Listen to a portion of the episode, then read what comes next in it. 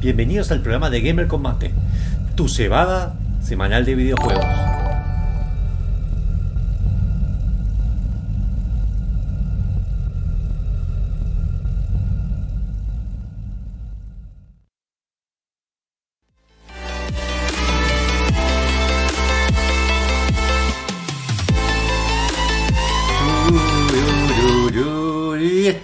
Re a tiempo, que empezamos muy justo, es la primera vez que nos pasa.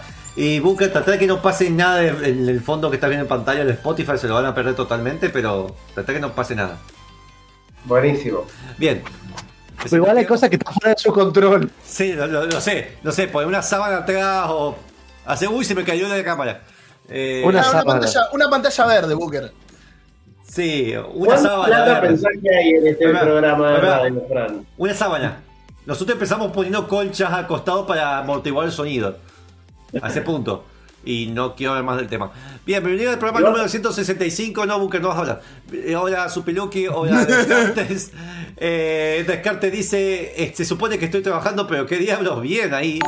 Gordon dice: ¿Dónde está mi remera de Gamer Combate? Ah, sí, hola, bien, sí. Eh, de Magic. Yo le avisé, si tiene todo. La, la única remera gamer combate que hay que entregar es la mía. Eso, yo hay que entregar a, a Fran. Al único que hay que entregarle es a Fran. Listo, Ay, el programa. Hay que entregar a Fran. No, si hay que hacer Eso. Tenemos que Chacho me entrega. Listo. Igual yo que lo había acordado con Julia, Julia se colgó también, te aviso. Pero bueno, eh, este programa es el número 175 donde opinamos de cualquier cosa menos de videojuegos en este momento, pero ya vamos a hablar mucho de videojuegos porque generalmente hablamos de videojuegos. Generalmente. Tenemos, Increíblemente. Tenemos contenido como un reservado de Assassin's Creed Valhalla, que yo me quedé ya bastante atrás. Algún día voy a retomar la Assassin's Creed, de parte de Chacho barra Fran, y vamos a estar hablando de la serie que me olvidé que tenía que ver hoy, y era para la semana que viene, pero hemos otras tres personas que la vieron, de Resident Evil, la que está en Netflix. Eh, la- Eh, esa, es sí. la- esa es animada, ¿no? No es la del Sí, Es animada, sí. Bueno, estás por lo menos, por lo menos tenés más o menos en claro de en qué está hecha. Sé que son cuatro capítulos que duraban no más de 30 minutos alrededor y podías haberlos visto esta No. tarde. ¿No son seis? ¿Seis o Yo me ocho? escucho cuatro. No, son cuatro. Son cuatro. No. Estoy más enterado Igual- que. Se me hizo más larga de lo que fue, me parece. Hola, Fodegators. Gracias por el seguido. Eh, así que mientras Chacho está en la ciudad de. ¿Cómo se llama la de Cyberpunk? La. Sí, ese, de, de hecho, justamente es eh, Night City. Mientras Muy está bien, en- Monfus no juega, no jugó el juego, pero sabe Pero qué es lo sí que es porque jugué. dice Arasaka. Me, me jugué los. Ahí dice Arasaka. Me jugué los. Tengo, primero que tengo el control de edición especial de Cyberpunk. Jugué los tres inicios y hablamos del programa de eso. que Segundo. tengas el control no quiere decir que jugaste el juego. Tengo una remera de los Ramones y sé de los Ramones, no me jodas, así funciona la lógica de este país. Eh, Yo sé de Xbox. Eh, Sí, y si sabes. ¿Ves? Te- Porque tenés el control. Eh, Tenemos a Frank en su habitación rodeada de muchas cosas de gaming. Y yo que básicamente tengo una pared blanca, pero la tapo con una va- pared verde. Y tenemos Bunker que van a pasar muchas cosas graciosas, tal vez baneables de YouTube en su fondo. No hay nada, está vacío. Sí, pues ahora. Hola, Bunker. que sorprendentemente llegó a tiempo. Eso es lo que últimamente algo te está pasando. Booker parece que en cualquier momento, no sé, una película slasher de fondo y, y lo banean de Twitch, de YouTube. Bien, Dice que Descarte que. Descarte dice que ya, ya se quedó, sigo viendo tu fondo, así que bueno. Eh, si no quise poner más luces acá porque me, me estaba encandilando, así que hoy tengo esta to- tonalidad medio de, de tecito de noche y más tranquilo. Eh, acá dice, levantemos la, levante la mano que sobrevivimos al COVID. Ah, Descarte sobrevivió al COVID. Bien, ahora, Ah, tenés- sí. ahora sos un Tyrant. No te diste cuenta, pero sos un Tyrant. Así que bueno, vamos a estar hablando. No hay sorteo este hoy, pero sí hay mucho contenido, musiquilla filtrada por el señor Chacho. Señor Chacho, no sé si queda bien, sí, porque Se llama jurada, no filtrada. Que, Monfus, por favor. Jurada, El agua filtra- se filtra. Lo único que juramos igual no es que nos fijamos quién es el autor, nos fijamos si tuvo algún conflicto interior, si es asesino serial, no nos importa. Nos fijamos nada más que no nos banee la música. Es lo único que Sí, importa, por favor. Básicamente. Yo- todavía, todavía no sé por qué lo dejamos hablar a Monfus para este tipo de Ah, disclaimer. Vos sos abogado, chacho. ¿En El serio? Explico, El, el- el problema que tiene es que él tiene el control de los micrófonos. Él nos puede mutear a nosotros y nosotros no podemos mutear a él. Entonces, eh, si, Ah. si no, si no lo dejamos hablar, él después no, no habla porque en su casa vive en una, en una jaula, ¿entendés? Básicamente sí, es verdad. no. Eso- por eso nece- lo necesita a ustedes del otro lado que lo escuchen quejarse sobre lo que pasa en su vida. Bien, pero igualmente pasan pocas cosas. Pero generalmente no hablo, es verdad eso. Lo que dice Chacho, generalmente no hablo con nadie, excepto cuando prendo el micrófono y estoy hablando mucho y después me callo y estoy básicamente hablando a la pared. Eh, vamos a, si no, no saben quiénes somos, porque veo que nos tenemos un par de follows nuevos. Somos Gamer Combate, no sé Oh. qué contar Chacho eso, así dejo hablar. Ay, muy bien, me va a tocar a mí. Bueno, el programa que están escuchando, viendo y o este, bien, O- no sé cómo oliendo, sería. oliendo, tal vez, viste, porque tal vez. O- Oliendo, sí, sí, algún- en algún momento. En, si en Spotify eh, habilitan la opción de oler, nos van a poder oler por ahí también. Este es un programa de videojuegos y tecnología donde tratamos de abrir una ronda de mate. En mi caso, yo tengo mate cocido en este lugar porque pintó y, se puede. porque gamer. Ahí está, ¿ves? Porque tiene calor. Este, donde hablamos de bueno, videojuegos, tecnología, como si fuera una charla de amigos, nos interrumpimos, hablamos de lo que nos pareció, algo que jugamos, de lo que esperamos, de algo que va a venir. Y por ahí incluso metemos alguna filosofía de vida, como por ejemplo, Monfu, qué mal que te queda el verde. Este, ese Sí. tipo de, de- de cuestiones es la que van a escuchar acá, tanto por eh, facebook.com barra gamercombate, eh, YouTube, el canal también se llama Gamer Combate, eh, por twitch.tv barra Gamer Combate, o incluso por Spotify, eh, o cualquier otra red social que nos van a encontrar como Gamer Combate, como dice mi remera aquí en el costado, tenemos todas estas redes sociales para que ustedes nos escuchen Ah, y nos lean. ¿Y dónde nos pueden leer? En la página que es gamercombate.com, donde el señor Frank, que es eh, la persona que tengo acá abajo, que quiere ordenar la mesa pero no le sale, este, pone reviews, notas de opinión, estamos Pone- para- editando... pone, re- pone reviews. claro. Yo las agarro y las publico. El señor escribe las reviews. Claro, No las- Bueno, las juega escribe. y analiza, no, no es tan. Bueno, pero escúchame, el, lenguaje coloquial es así, vos chantá la review ahí. Este, cuando la cuando la escribe, la deja ahí perfecto. Sí, gracias. Sí, sí, el abogado. No, pero, gente, esto- me esto- retiro. Eh, buenas Eh, noches. eh, está es para lo que nos alcanzaba. Ahora, si necesitan que nos alcance para algo más, pueden meterse en gamercombate.com barra donaciones y dejarnos una ayudita para que nosotros podamos devolverle esto y me reemplacen a mí y me den un curso de oratoria porque no puedo hablar. Chacho hablar. Gracias. Y es ¿Por profesor. qué no me presentás a mí con tanto amor, chacho? Yo estoy presentando la página. Que, ah, bueno, el que, la persona que acaba de hablar es una persona que este, es como si fuera un, un adón de la página, este, que de vez en cuando persona. habla. claro. Este, bueno, presentalo, Confudar. Bien, Gracias. antes de eso tengo cosas más importantes que Booker. Así que vamos, ahí estamos mostrando la página, la página web. Estamos mostrando a Descarte dice que el nuevo aspecto de Monfu se parece a Chuck Norris. No, porque yo soy el caso inverso de Chuck Norris. Y viste que Chuck Norris hace todo bien, bueno, yo hago todo mal. Y tenemos, bueno, que saluda a la Chuck. Norris es como el Chuck Norris de, el Chuck Norris de, de Broforce, ¿viste? Que Es, está es todo. como Chuck Norris, pero más furro. Ah, no el programa. Nombre del programa. Bueno, acá Fran, Fran es el reseñador, aunque no nos gusta Last of Us 2, para él es la octava maravilla. No voy a decir nada porque yo no jugué y al uno me aburrió en su momento. Así que pueden ver cualquier cosa. Hicimos análisis reservados que un día voy a subir una página en la página para que tengan un acceso rápido a todas las reviews de todos los juegos que hablamos en los programas porque eso no está escrito. Pero si no, pueden. porque hay que buscar uno por uno, que sea más fácil de buscar. Eh, Igual en el programa, en el programa no se llama review, se llama reservados, quiero decir. Reserva- a, ver, a ver, reservados van a reviews. Primera, a ver, todo con tematización del mate. Primeras cebadas es primeras impresiones. Bien, y bueno, ya está. Hola, Bunker. Hola. El Bunker. Listo, gracias por verlo, escucharlo. Esa es toda la presentación que tenés hoy. Bueno, chicos, gracias. Nos vemos hasta la semana que viene. Chao. Lo lagué mucho por llegar temprano. Es un buen halago. Sí, sí. Sí, Yo- sí. yo considero- Yo con resignación. Sí, sí, la verdad que sí. Yo considero, yo considero que hay que suspender absolutamente todo el programa porque ya arrancamos mal. No, Y arrancamos dedicarlo bien. a que Chacho y yo hablemos de Metal Gear Solid 3 durante todo el programa. Estoy sumo, me sumo. Bueno, si ustedes lo quieren votar, pónganlo en los comentarios en el vivo de Facebook o en el de Twitch. Por favor, suspendan el, pro- el- el programa, dejen que Monfu se vaya y nos, y nos quedamos hablando nosotros de Metal Gear. No me voy a buscar la Play, así ya puedo jugar lo que El- me falta. el comentario ¡Vamos, público es- Monfu! Tengo que hablar, ya tengo que ver con los padres de Julio que tienen la Play ahí. ¿Qué quiere que haga? Y Tiene un control, claro, todos los controles de Play que tengo están. A ver, una de las cosas malas de Play, los controles no sé por qué se rompían todos. Tengo uno nomás que me duró bien. Y todos originales.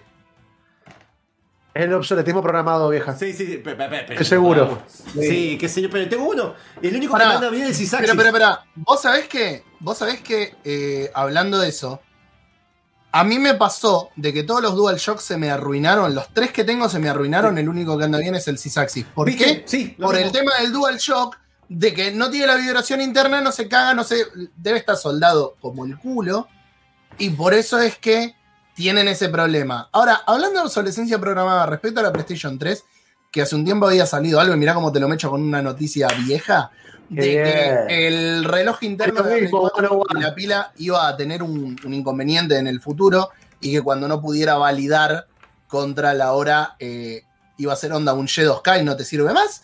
Exacto. Anoche quise probar, eh, cuando estaba por largar el stream, que hablamos de Metal Gear Solid porque estuve streameando Metal Gear Solid 3, cuando estaba pro- eh, probando el splitter con la capturadora para poder capturarlo, puse el Metal Gear Rising, eh, Rising Revengeance, que era el que tenía instalado. A mí se me murió la pila de la Play 3 hace un montón de tiempo.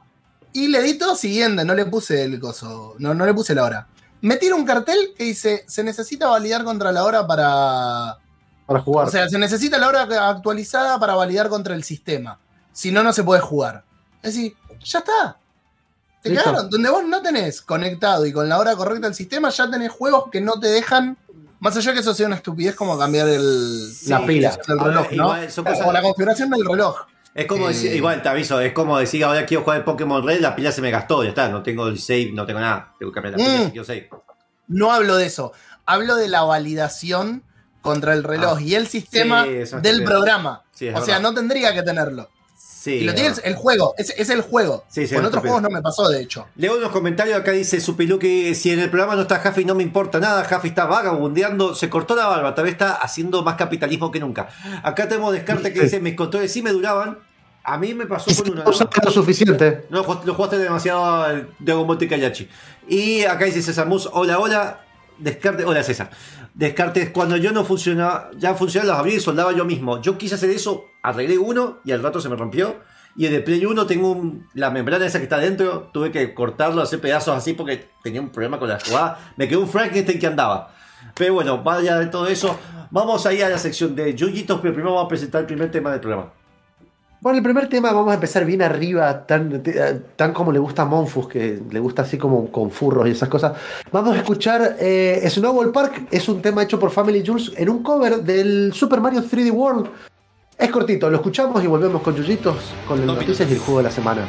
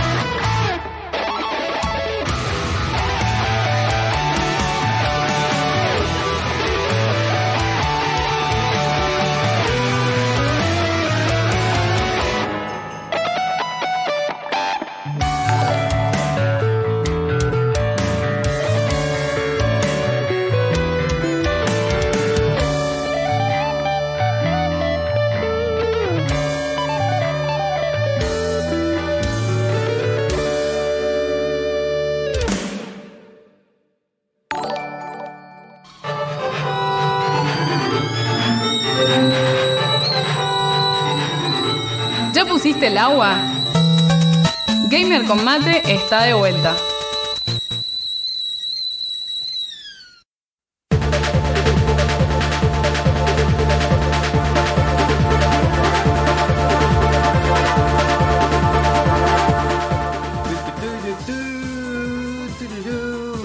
¿Qué, ¿Cómo se iba a hacer eso? Es el- antes de la radio, cuando estamos empezando, nos golpeábamos para decir que ya empezamos. Eh, Y si alguien necesita saber qué tema es, eh, es eh, The Man with the Machine Gun de Final Fantasy VIII. Este que estamos escuchando en la cortina, que espero que Monfu lo deje en el fondo de la cortina mientras nosotros hablamos y que no se sienta que estamos en un cuarto cerrado los cuatro hablando. Pero, por si favor. siempre pongo música de fondo, solamente que ustedes no escuchan. Si alguien sabe cómo carajo puedo hacer que ustedes escuchen lo que yo reproduzco, estaría genial. Eh, he tratado varias cosas.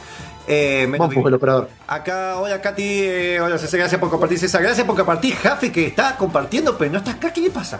Bien, y acá tenemos Casi Ponce, ¿de qué va el programa de hoy chicos? Eh, creo que ahí se lo resumiste, Fran, eh, Fran estuvo contestando en Twitch, así que le agradezco mucho porque tenía, si no me da tortícolis hacer esto. No, no lo- le, no le contesté, le agradecí que estuviera por acá, nada más. Así Lo que, si quieren saber, más allá de que nosotros lo repetimos y le decimos, por favor, métanse en gamercombate.com bar- barra donaciones para dejarnos dinero, eh, también lo que hacemos es, métanse si, si pueden, si tienen tiempo, si tienen ganas y cuestión, se meten en facebook.com barra gamercombate, ahí está en el último posteo, van a ver un flyer hermoso que hace Monfus con un fondo verde, el cual tiene los- lo que vamos a hablar, en el orden en el que lo vamos a hablar, eh, para que ustedes sepan y se organicen y escuchen como quieran, donde quieran, eh, adaptado a su situación. Y que El compartimos... día de hoy nos toca hacer un sacrificio humano en vivo. Acá vamos a sacrificar a Monfus.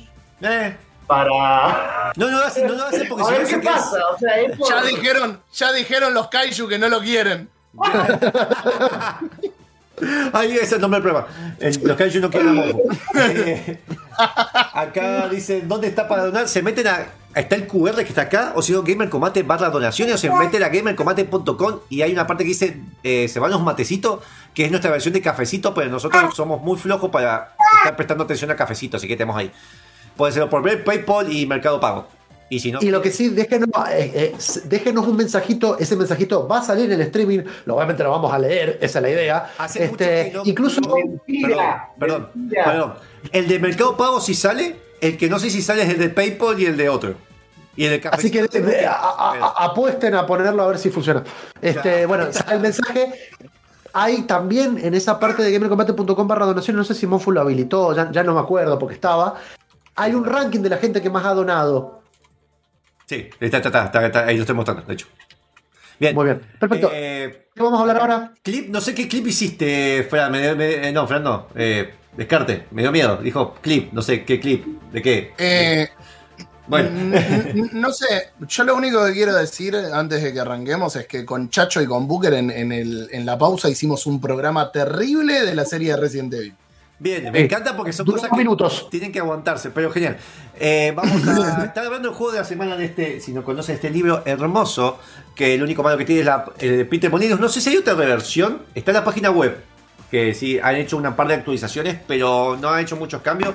Eh, de los mil juegos que hay que jugar antes de morir, a veces agregamos otros como la semana pasada porque estaba Gordon y agregamos un juego de favorito de Gordon, un juego de estrategia que nadie en el mundo conocía, pero sería interesante. Tenemos un juego que lo quiero guardar para hoy porque es un juego que jugamos mucho con Chacho. De hecho, te- hay muchas anécdotas de ese juego que voy a estar mostrando en este momento en pantalla. Un- todos los porteos voy a estar mostrándolo, empezando con Apple II. Estamos hablando del hermoso Justo muestra todos los porteos. Sí, eh, estamos hablando de Prince of Persia, el original de 1989, creado por Jordan Mercher. Que Jordan Mercher, si no recuerdan y si hablamos antes de él, que hizo el juego Karateka, un juego que para mí es bastante horrible y duro. Estaba bueno, pero es como el primer juego de pelea que ibas avanzando por escenarios. Este juego, Jordan Mercher hizo, entre varias cosas, no solamente este juego, participó en el reboot, ahí lo dejo participar, y en el, el, el guion de la película of Persia, pero más o menos se ha centrado en esos juegos. Sí. Este, no, que, ah, perdón, pensé que me ibas a hablar a mí, pero somos los dos pelados, entonces por eso ahí me confundo. Disculpa, sí, sí. Que si, si les interesa la historia de Jordan Mechner, pueden ir a Último Nivel Podcast y escuchar el programa número 6, donde Jopo vino a hablar de la historia del señor Mechner, Príncipe de Persia y todos los otros juegos que ha hecho. No sé Mirá, si- mirá cómo nos comunicamos a través de la falta, la, la falta capilar la que tenemos. Que, que yo justamente le iba a mandar saludos a Jopo porque justamente uno de los juegos preferidos de toda su vida, existencia, y probablemente del éter que lo rodea es Prince of Persia. Así que saludo a Jopo, eh, Bien. vayan a escucharlo también. Voy a hablo de esto y después vemos las anécdotas, así terminamos un poco las notas de colores del juego. Este juego que salió para Apple II en su momento, que fue el como que él quería aprender a programar y era muy fanático de las computadoras de Apple. Y el Apple II fu- fue un boom en tema de videojuegos, a pesar de que, bueno, digamos que el precio comparado con otras era la versión más cara. Salió para MS-DOS, Android, Java. Es uno de los juegos que después de Lamix es uno de los más porteados de la historia. A ver, yo lo tenía en un, un- en un Motorola B300, me acuerdo, que estaba buenísimo. Y lo jugaba una el celular de mi viejo y yo lo jugaba varias veces y le gastaba la batería con ese juego. Y salió para Wii, puede ser para Game Gear. eh, De hecho, yo jugué una versión, una versión muy rancia, horrible que hicieron para Genesis. Eh, acá Katy Pon se preguntó si la serie de Netflix de Resident Evil se estrenó. Sí, se estrenó. No la de. no se estrenó, se, no la- se estrenó el día 20 se estrenó el 23 de julio de este año, de hecho. Es la serie, claro, hay dos series. Una live action, ya la vamos a hablar. Sí. Hay una serie live action que todavía no se estrena, que ese supuestamente es un reboot del primer juego. Dice si o va a- de perdón. lo- Pregunta si va a haber spoilers. No, vamos a tratar que no, porque yo no la vi tampoco. No, no, no, yo voy a hablar de no- sin, sin spoiler, y si hay spoiler le voy a decir, che, hay spoiler. Listo. Listo. Bien, bien, bien. Eh, ah, bueno, Perdón, perdón. La serie, yo creo que no vamos a dar spoiler por una cuestión de que no se puede dar spoiler sobre algo que no tiene una trama que se sucede. Ahora después podemos terminar esto. Este juego que, bueno, el señor Jordan Melcher, que fue publicado por Brotherborn, que Brotherborn ha publicado, es una empresa muy característica de videojuegos que publicó un montón en, en su historia. Y también eh, después los compró Avalanche Software, después los compró Mattel, o no, Hasbro, perdón, los compró Hasbro. Ahí sacó el Persia. Mattel. Claro. Sí. Los compró, sí, pero en su momento creo que todavía no era. Los compró, hicieron el Príncipe Persia 3D, que ese fue el fiasco. eh, quedó la nada. Eh, Tom Raider se inspiró, obviamente, en, en su momento del, de lo que es el Príncipe Persia. Y después lo pasó mucho tiempo y en el 2003 adquirió los derechos eh, Ubisoft of Montreal y compró y trajo al creador del juego para que venga a escribir el guion. Bien. Ahí fue toda una franquicia que se hizo. Y eh, ahí, una nota del color anterior, fue el primer video, no sé si el primero, pero el más conocido que usó toda una técnica nueva que se llamaba rotoscopia. Rotoscopia. Me, acordé. Rotoscopia, que es básicamente la habilidad de, de agarrar una filmación o algo que estás viendo y fotograma a fotograma pasarlo a dibujo. Entonces vos... Por eso la animación se ve tan. Bueno, no sé si lo. Sí, sí. Obviamente la gente que lo está escuchando en radio o en Spotify no lo puede estar viendo, pero nosotros estamos viendo justamente cómo se ve el juego y es increíble como la, la fluidez de la animación. Y no solo de la animación de los personajes, sino por ejemplo la, la capa de los enemigos.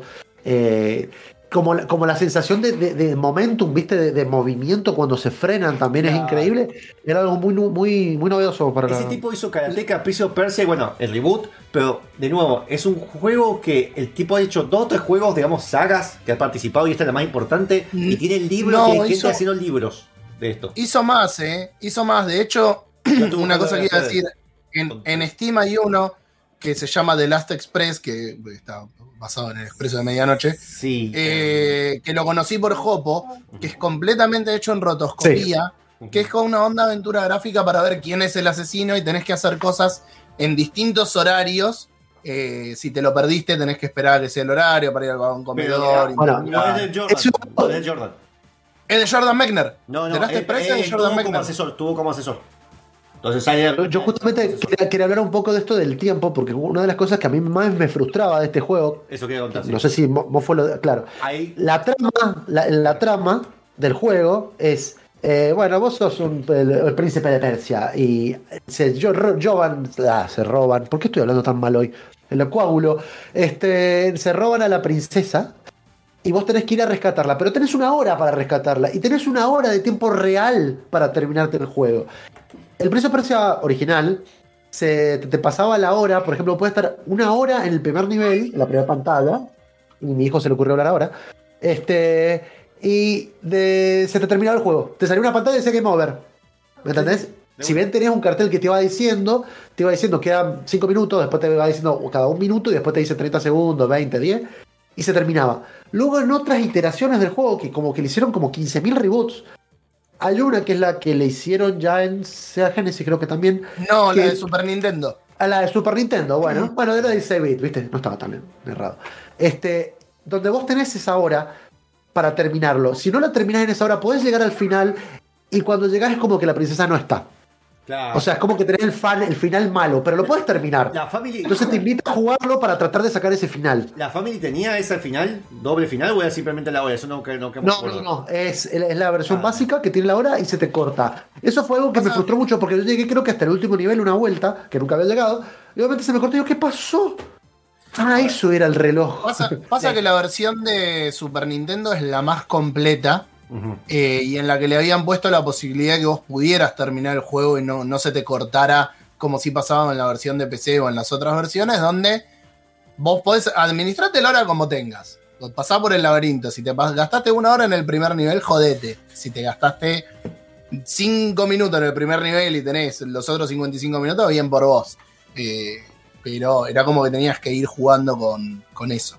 Era mucho prueba y error también. Sepamos que acá, Era, era un señor laberinto. acá el juego, el objetivo era bastante simple, era simplemente eso que dijo Chacho, salvar la- a la princesa de un, ¿cómo se llama esto? Que son como zares, pero no son zares, el, El visir. visir. El visir. eh, y Era, era, era Jafar, de hecho. Sí, de hecho está inspirada, obviamente está inspirada en las historias de Mil y una noche, se basó, le gustó mucho por el tema de la, los, ¿cómo se llaman? Los de Arca Perdida, los Raiders of the Lost Park, la pared Raiders. De Indiana Jones.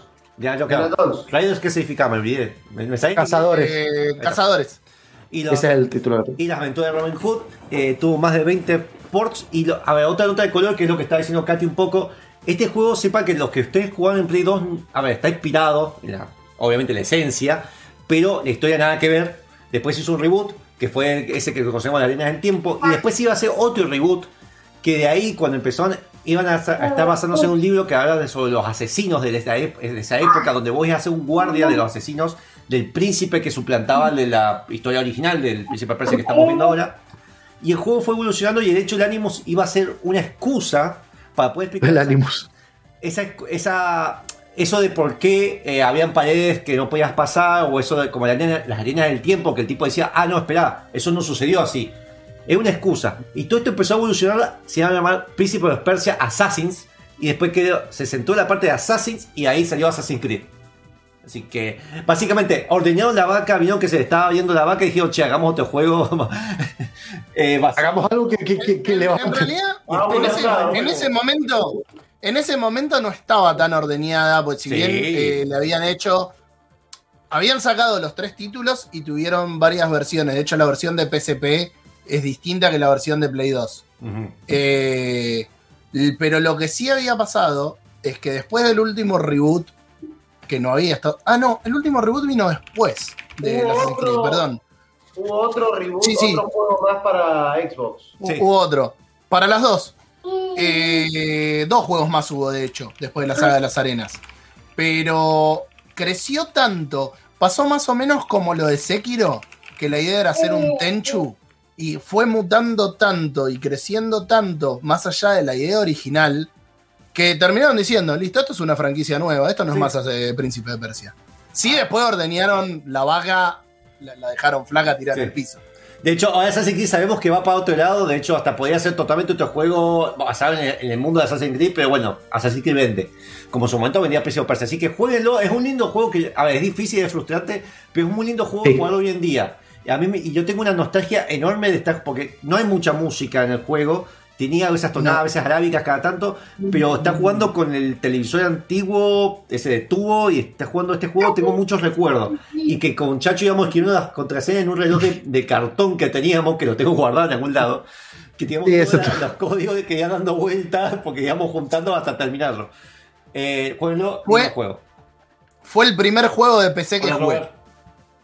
Y ahora que viene Robert. Robert, vamos a la tanda. Así que, Robert, Exacto, le vamos a entender un par de cosas, volvemos y y di- directamente vamos de una con el... Si eh, quieren el re- el remaster, estaba preguntando el remaster de Prince of Persia Sí. del primer, del, la- digamos, el primer reboot, el que hicieron Arenas del Tiempo, iba a salir un remaster. ¿Me acuerdo? ¿Salió? No, lo pusieron en stand-by porque la gente se quejó de cómo se veía la cara del príncipe. Ah, cierto. Y después encima vino la pandemia y todo y está a confirmar. hay una película de eso. Sí, Mm. Eh, que apesta. Pero otra cosa que no apesta son los de la pausa ¿sabes comercial. Vamos a la pausa. Me parece una falta de educación lo que está diciendo porque Naka nos ha donado un dólar para decir no es mucho, pero suma. Obviamente que suma. De ahí sacamos juegos para regalar. De hecho- la semana que viene hay sorteo. Muy bien. Listo. Listo. Lo logramos. Lo logramos. Así que haciendo la parte siempre gracias Hernán, vamos a la tanda. Listo. Te dejo el Vamos a la Vámonos. Es tiempo de videojuegos y se va el mate. Y me estoy quedando sin mate. Recibados.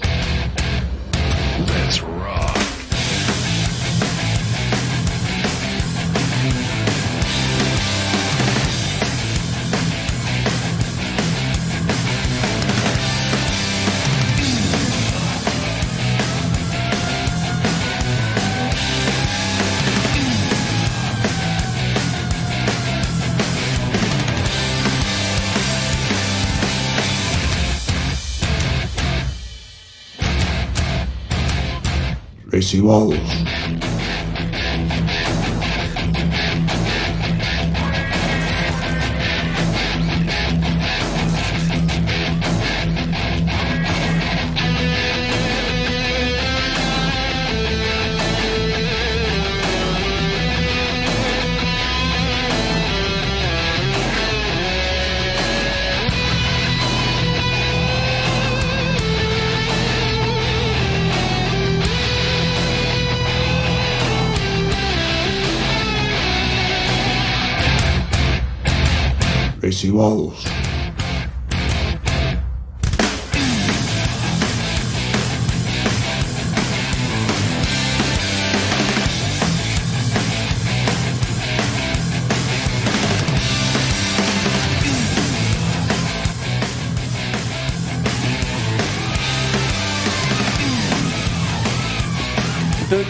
No me importa, espera, busca, así que vamos a empezar ahora porque ya pasaron 3 minutos necesarios de Booker. Eh, así que. Eso, Booker, pues ya, ya hay mucha música de fondo y la gente diciendo, eh, cada 15 minutos y sí, porque tenemos un formato de radio que nos piden hacer cada 15 minutos, también nos sirve también para ordenar la información, ser más concreto. Y no hablar y no, y no dar tantas vueltas como generalmente damos. En este momento, sí. En este momento lo que vamos a hacer es presentar un reservado de un juego que es eh, una trilogía. Mira, mira, mira, mira cómo viene, viene, viene haciendo dab. Este es un juego de Assassin's Creed que es el tercero después de como esto que, a mí me gusta llamar que son como trilogías separadas de, de- de Sí. Assassin's Creed, que empezó con Assassin's Creed Origins, luego tenemos Odyssey, que de hecho lo estoy jugando y en algún momento vamos a hacer el reservado, pero es muy largo. Este, y ahora vamos a hablar de Assassin's Creed Valhalla, Espera, espera, que espera, obviamente... no, hicimos, no hicimos de Odyssey, porque Odyssey. No, hicieron primero hace más. Origins y el Origins después salió Odyssey, que Odyssey es una precuela del Origins, así que Origins no es el origen Sí. en sí. Y Valhalla Exactamente. Pasa que, pasa que el origen. eh, hay mucho para cortar ahí, porque el origen es de la. Eh, de los asesinos propiamente dichos, que tampoco tenían el nombre de asesino en su momento. eh, pero vos después tenés otro, que es el gran problema que tiene la saga. Miren, acá estamos ojo oculto en mano. Eh, Mofu no la vio, me encanta porque eh, eh, decidió evadirte.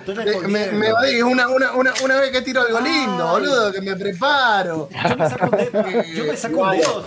Yo quiero eso, pero yo me voy a sacar un dedo. Pero eh, es de NECA, es plástico esto. Ah, amigo. pero está. Lo tenés en la parte superior. Lo tenés en la parte superior, no va a la parte Sí, inferior. sí, porque, sí, porque esta es la de Black Flag.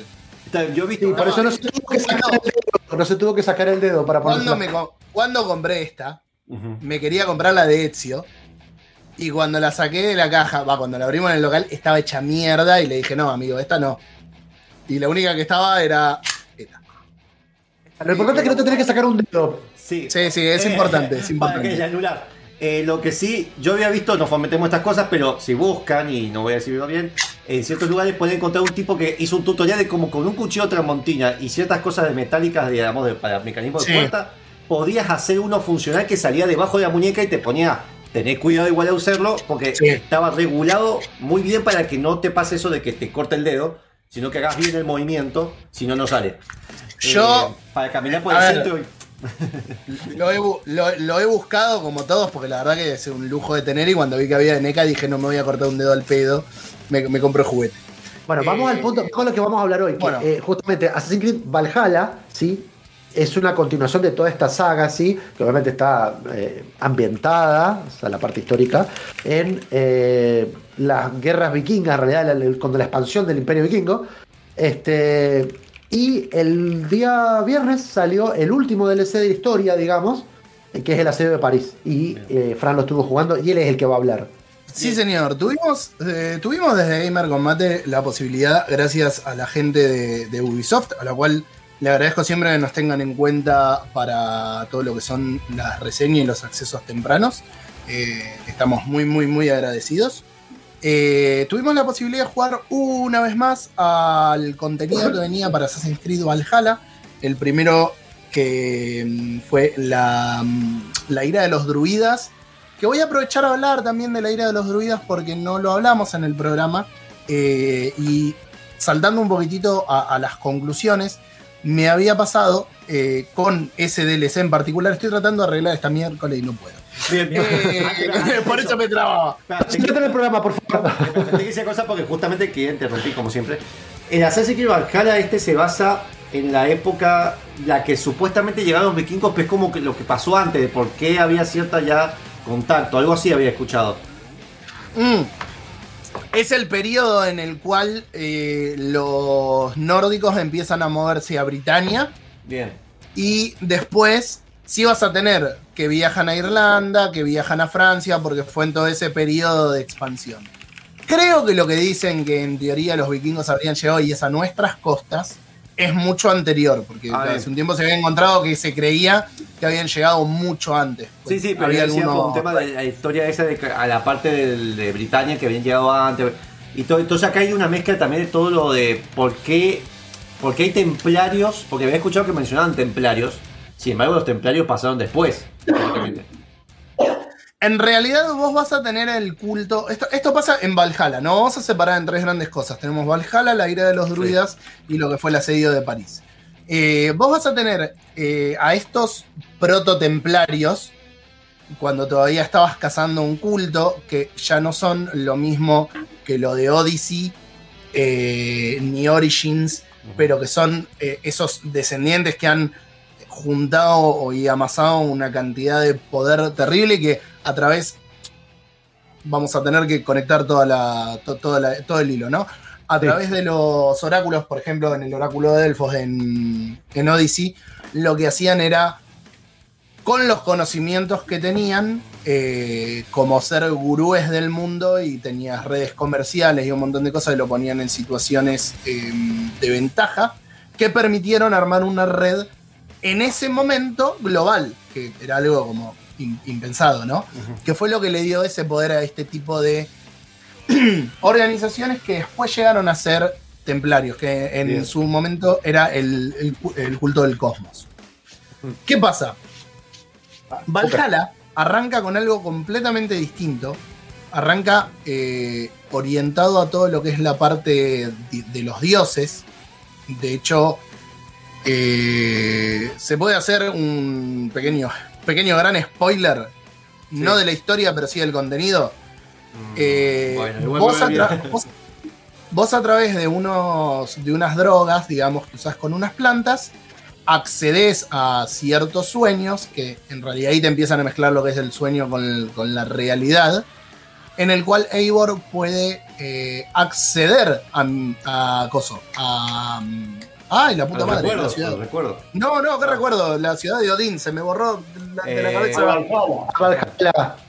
Valhalla. No, porque el Valhalla es No, el cielo. eh, sí, sí, A ver, sí, Eh, Asgard. Asgard. Me salía Ah, Midgar y sabía que no era Midgar.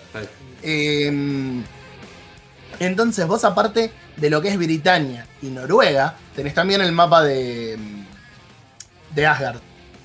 Que es más chiquitito todo, pero sirve para contar una historia. A ver, Después, sí. eso va en paralelo con la historia que continúa todo lo que estuvo viviendo Leila Hassan, que encontró en Origins, que fue siguiendo a Odyssey y todos los. eh, el episodio. Bueno, se sabe por los nombres de los episodios. El episodio de Atlantis. Hasta Valhalla y un nuevo cataclismo que tienen que frenar. Porque viste que en Assassin's Creed, si no están frenando cataclismo, no, no viven. Bueno, de hecho, eh, ahí es cuando, para, or- or- ordenemos un poco la historia, o sea, de, de- de qué- de qué va el juego, porque, eh, Bueno. como para, es difícil por ahí, sin tratar de hablar y spoilear encima de los otros juegos, hablar de este, ¿no? Pregunta, espera. Eh, porque esto es una cosa que así haberlo jugado, pero bueno, siempre vivo un poco de historia y demás, las noticias de Assassin's Creed. Eh, yo entiendo que Assassin's Creed eh, justifican el hecho de por qué no. A ver, sabemos que la historia de, de, de- no, el de Desmond termina y después, como que hay referencias, se lo menciona de alguna manera, pero ¿por qué pasa lo que pasa? Es porque hay como que venden un juego, los mismos de Abstergo, que juega con el tema de las memorias de la gente. No, pero acá, acá olvídate. Ya, ya, con, ya con Assassin's Creed Origins. Sí, es otra cosa. sí. Sí, pero me dijeron que. Es, es verdad que, es verdad que todo lo anterior hacían eso y es como que te venden un juego para adoctrinarte que son versiones editadas de la realidad Eso, claro. y tienen ánimos portátiles que permiten usar la memoria genética de la muestra 17, que es el ADN que le sacan al cuerpo de Desmond después del final del 3, eh, donde se cierra una trilogía, donde ya está. Esto, perdonen quien no lo haya jugado, No, pero, pero no, bueno. no hace falta. Termina de trilogía. Bueno, listo. Eh, después se separa en otra cosa donde se parte de la muestra de Desmond. Sí. Y Assassin's Creed pierde el rumbo. Hay algunas cosas que están contadas en los cómics, pero que no están contadas en, en los juegos. Eh, Hay, un- hay unos pero- libros también que, que como que compilan Sí. esas cosas tipo novelas. Claro, Este, sí, los libros también. Y la Pero- película cuenta también, perdón, la, la- la película también cuenta una parte que Sí. a la vez sacan cosas de la película para el que lo haya visto, porque por ahí no, no saben de qué estamos hablando, estamos hablando de Assassin's Creed, ¿no? De la película que hacen un pie para lo que pasa en Origins, lo que pasa en, en, bueno, en Odyssey y en Valhalla ahora. De hecho, hay algunos cómics que ya hacían eh, relación directa con el Ang, que ya sabíamos que algún Assassin's Creed en Egipto se venía y después vino el Origins. Sí. Todavía Eh, en Japón, eso me sorprende todavía. No, ese, sí, el de- ese- Yo quería que ese decir- supuestamente lo están. Ese supuestamente lo están guardando para Sí, cuando sí. no puedan exprimir más la franquicia. Sí, sí. Estoy casi seguro. Eh, pero bueno, a todo esto, después se abre otro arco donde volvieron a tener un nuevo Desmond, que en este caso es Leila Hassan. Ah, ese, este, espera, el Origin, Valhalla y Odyssey son es, es esa. Sí, Claro. Ah, sí, Esa sí, es la- la esa es la- trilogía es. Para la gente que no sabe, yo, yo por, por eso quería ordenar un poco. Eh, Assassin's, Creed, Assassin's Creed lo que hace es, es un juego de acción, que ahora le han metido mucho más elemento de rol, pero es un juego de acción, sí, tipo mundo abierto, en el cual vos tenés un personaje principal que generalmente eh, descubren esto de la memoria genética, ¿sí? Y a través de una máquina se mete a, revivir como eventos del pasado de algún antepasado. Esa, es como la idea. Sí. Bien, entonces vos siempre tenés dos personajes. El personaje del, del- del- que manejas vos, ¿no? Del, del mundo moderno, ¿sí? Que en este caso es una chica que se llama Leila Hassan, ¿sí? Eh, que empieza con Origin, Odyssey y Valhalla. Bien, no sabía. Y luego, y luego eh, vamos viendo, a ver, algún antepasado. lo- a ver, esto, esto es una variante, yo no, no quiero spoilear cosas, pero bueno, una variante de un antepasado de ella, vamos a dejarlo ahí, en diferentes eventos, en diferentes momentos. En Origins era en Egipto, en eh, Odyssey, que es otro juego muy grande, es en la antigua Grecia, en la guerra del, del, de- Del Peloponeso. del Peloponeso. Este, y en Valhalla es esta parte de los nórdicos que estábamos hablando, los vikingos. Por eso es que siempre estamos controlando dos personas. Muchas veces cuando le presentan Assassin's Creed, lo que te muestran, que está bien porque es la parte más de acción y más jugable, es esta parte antigua. Pero a mí me gusta esta cuestión de que vos tenés dos personajes y esa conexión que sí es cronológica, porque esto pasa después de lo que pasó con Desmond, ¿sí? Bien. Este, del mundo moderno, ¿sí? Por eso es que es muy difícil por ahí de hablarlo y de, y de darle un orden. Sí, Y de- además que y de no. Yo tengo una duda igual. ¿Cómo Sí. hacen para justificar eh, todo lo que es la, la parte histórica con lo de los dioses? ¿Hay algún Sí, tipo, hay te dice? Sí, tiene, tiene una justificación, pero es re spoiler y, y no da, Claro. pero está, está justificado. Eh, que un, tiene un marco. Pero, esperen, porque estamos justo, tenemos que pasar al siguiente tema. Eh, te lo resumo así. Desde Assassin's Creed creo que el 2 te lo justifican en el final. Toda esa cosa. Bueno, en Origins No, pueden ver, pueden ver, hicimos un reservado de, de Origins donde te- se justifica, por lo menos en lo que yo, yo me hago cargo de eso, justifican por qué aparecen dioses como Osiris en ese momento y demás. Vamos con el tema que viene de Mofus, ya Así así que, no, cortamos. Y vamos con el segundo tema de Mamado Told Me de Alina Gingertail de Assassin's Creed Valhalla. Mira, pronuncié todo bien. Increíblemente, esto, eh, escúchenla, si, si quieren, escúchenla. Alina Gingertail es una chica que hace todo música, eh, justamente música de la época de los vikingos y demás. Obviamente es colorada, por eso es Gingertail, eso es lo más gracioso. Este, y tomó este tema que sale en el menú principal de Assassin's Creed Valhalla y le hizo toda una lírica y le puso un nombre, se llama My Mother Told Me. Bien, ahí vamos, volvemos en dos minutos.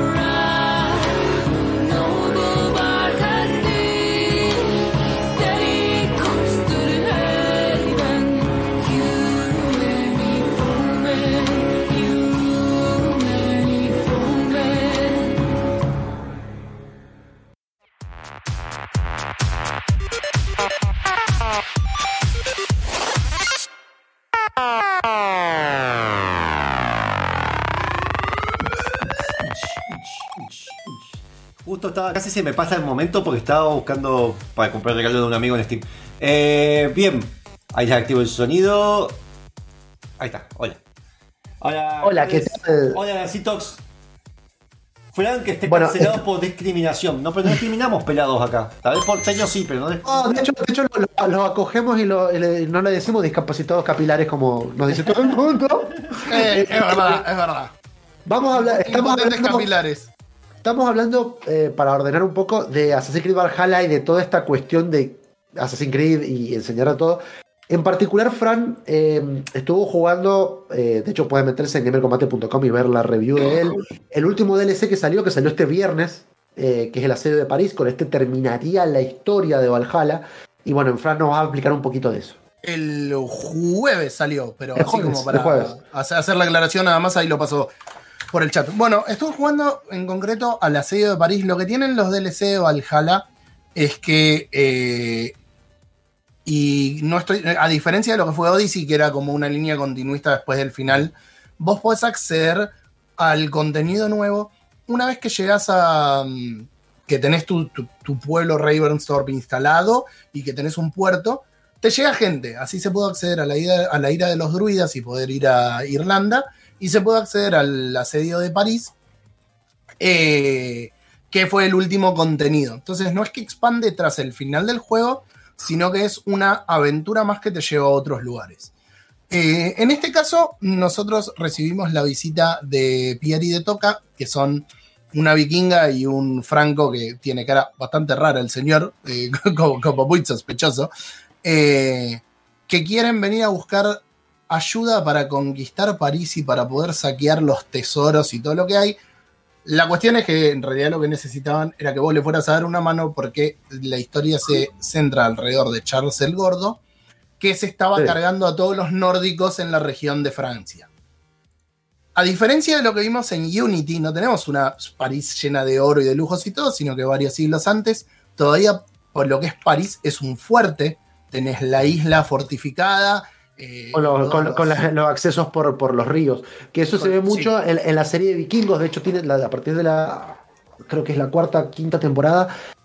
Es toda esta parte de la serie de París que está muy bien contada históricamente, ¿no? Mm. Bueno, eh, otro juego que reseñó Petro, que está muy bien y que toca eso, era el. Se me borró ahora, pero el de estrategia de vikingos, que, te- que toca toda esa parte de historia. Eh, así que bueno, nada. La cuestión es que cuando llegamos allá, nuestro objetivo empieza a ser un poco más lineal que con los otros Assassin's Creed. En lugar de tener un culto enorme que nosotros tenemos que darle casa, como pasó con la ira de los druidas, que era clónico de lo que era Valhalla, que yo esto lo puse en la reseña para el que le gustó Y Assassin's de, Creed y de- Valhalla. y de Odyssey también. En Odyssey también de tiene lo del Odyssey. culto. Eh, pero- y, y quería más de eso, entonces ibas a tener un buen producto porque era el mismo gameplay, con más gente para asesinar, con más cosas para investigar. El asedio de París tiene una orientación mucho más puesta en juegos anteriores, donde lo que primaba era la investigación, buscarte por qué lugar eh, te conviene entrar. Esto lo tomó mucho de Unity, eh, que creo que igual se repitió en Valhalla y en Odyssey, eh, en Origins, perdón, eh, donde vos podés investigar y tenés distintas opciones, donde se vuelve un poco más Hitman, porque Bueno, investigar una opción te abre distintas alternativas. Eso me encanta. Eh, Eso, eso, es lo que, eso es lo que también a partir de Origins, y bueno, yo ahora que estoy jugando Odyssey, por eso lo estoy diciendo en realidad, eh, le han metido como más elementos de rol eh, más fuertes al juego, desde, bueno, eh, bueno, el equipamiento de las cosas y las decisiones que vos vas tomando, que si bien no, a ver, no es que afectan, digamos, al resultado del juego, sino que de alguna manera cambia alguna cuestión entre medio, este, por no, ejemplo, acceso a este es menos rolero. bueno, yo, yo por eso lo decía en general. En general han agregado como eso a diferencia de los otros Assassin's Creed. Eh, este, este, la verdad que es menos rolero. Eh, eh, te sirve. Vos podés ir, en lugar de tener que ir y limpiar todo, si bien lo vas a tener, limpiar todo un fuerte, hay algunas peleas obligatorias que tenés. eh, que encima yo lo jugué, me lo tryhardé, lo jugué como un Souls, porque requiere un mínimo nivel 200 para que vos hagas el coso, el, el DLC. Perdón, no, no requiere que lo tengas, pero el nivel recomendado es 200. Ah, bien. Pero si vos tenés bien leveleado eh, el, el ataque como asesino, te podés ir enfrentándote, eh, sin enfrentarlos, perdón, matándolos con sigilo, y no hay mayores inconvenientes. Y aparte, algo que hizo muy bien Valhalla es que, y acá corrigió un problema grande que tenían los Origin y Odyssey, que es el tema de que se supone que vos sos un asesino y que con la hoja oculta matabas de una a los oponentes si los agarrabas distraídos. Claro. bueno, Sí. Como la disonancia ludonarrativa fue terrible porque vos tenías, eh, si no estabas en un nivel, no le ibas a, no ibas a matarlo. Sí. Entonces, ¿qué hicieron?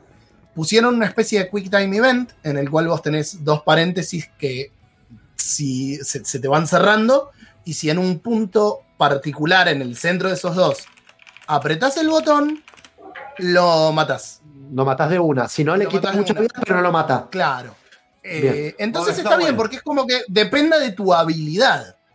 Que Claro. eh, Incluso también si querés se lo puedes sacar y matar de una directamente y es como que esa parte del RPG la deja de lado. Acá, Pero perdón, acá, Perdón, acá, acá te dice Sí. que Fran hablar español eh, en castellano. Está hablando en un fluido inglés mezclado con nórdico en este momento.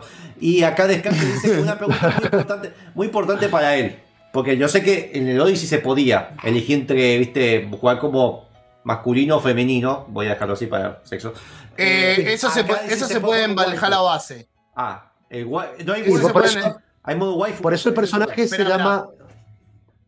El personaje acá es genérico, sea masculino, o sea, el nombre es tanto masculino como femenino, es Eivor.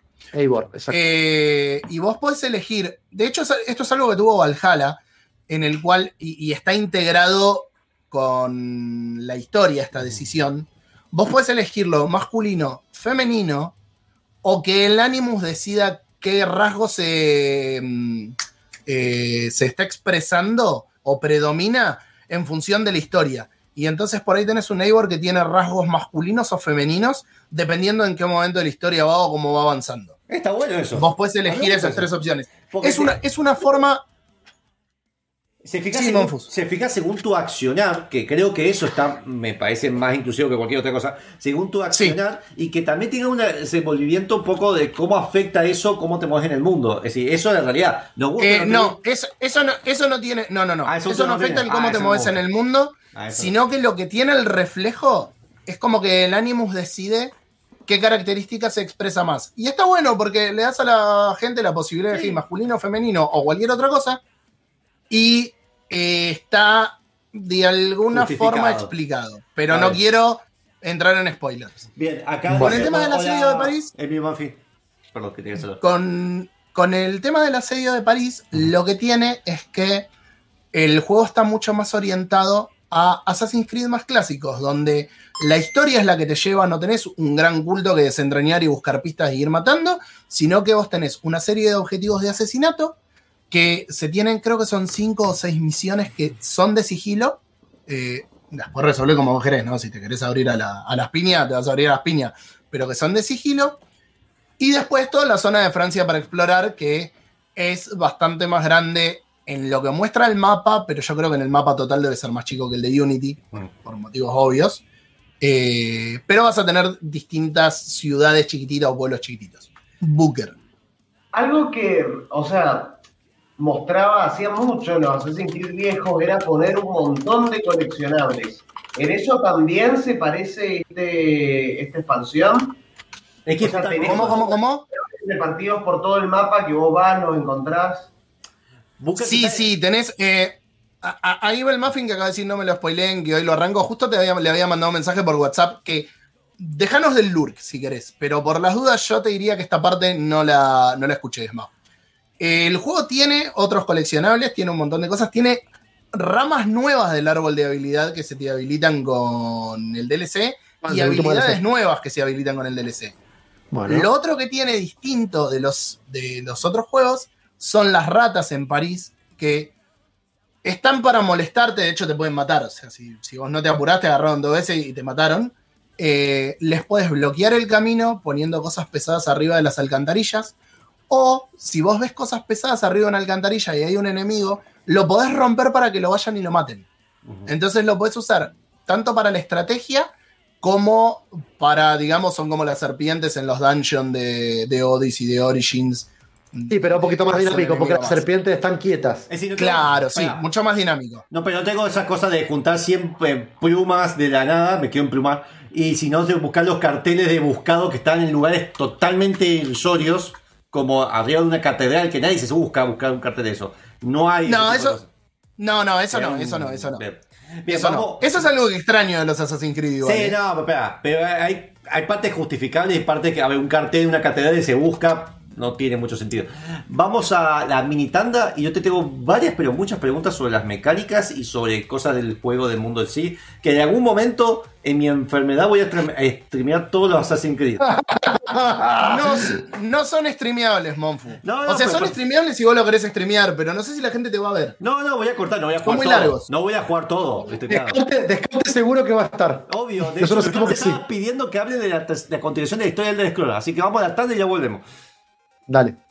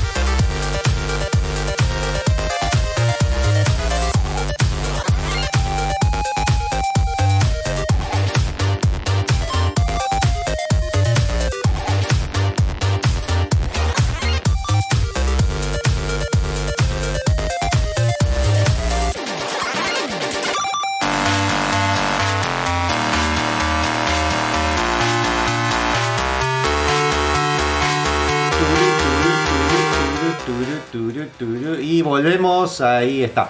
Eh, Así que ahí voy a mostrar un poco el trailer de Assassin's Creed, creo que de París, pero quiero- tengo un par de preguntas. La primera y principal que yo tengo es... Sí. A mí, a ver, en la realidad esta, yo jugué hasta el 3.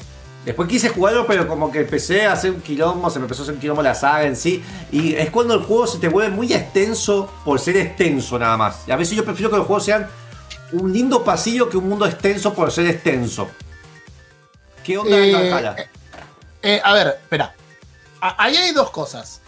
No es extenso por ser extenso, sino que los chabones, y yo en esta los aplaudo porque la franquicia se había estancado muchísimo. Sí. Estaba muy estancada.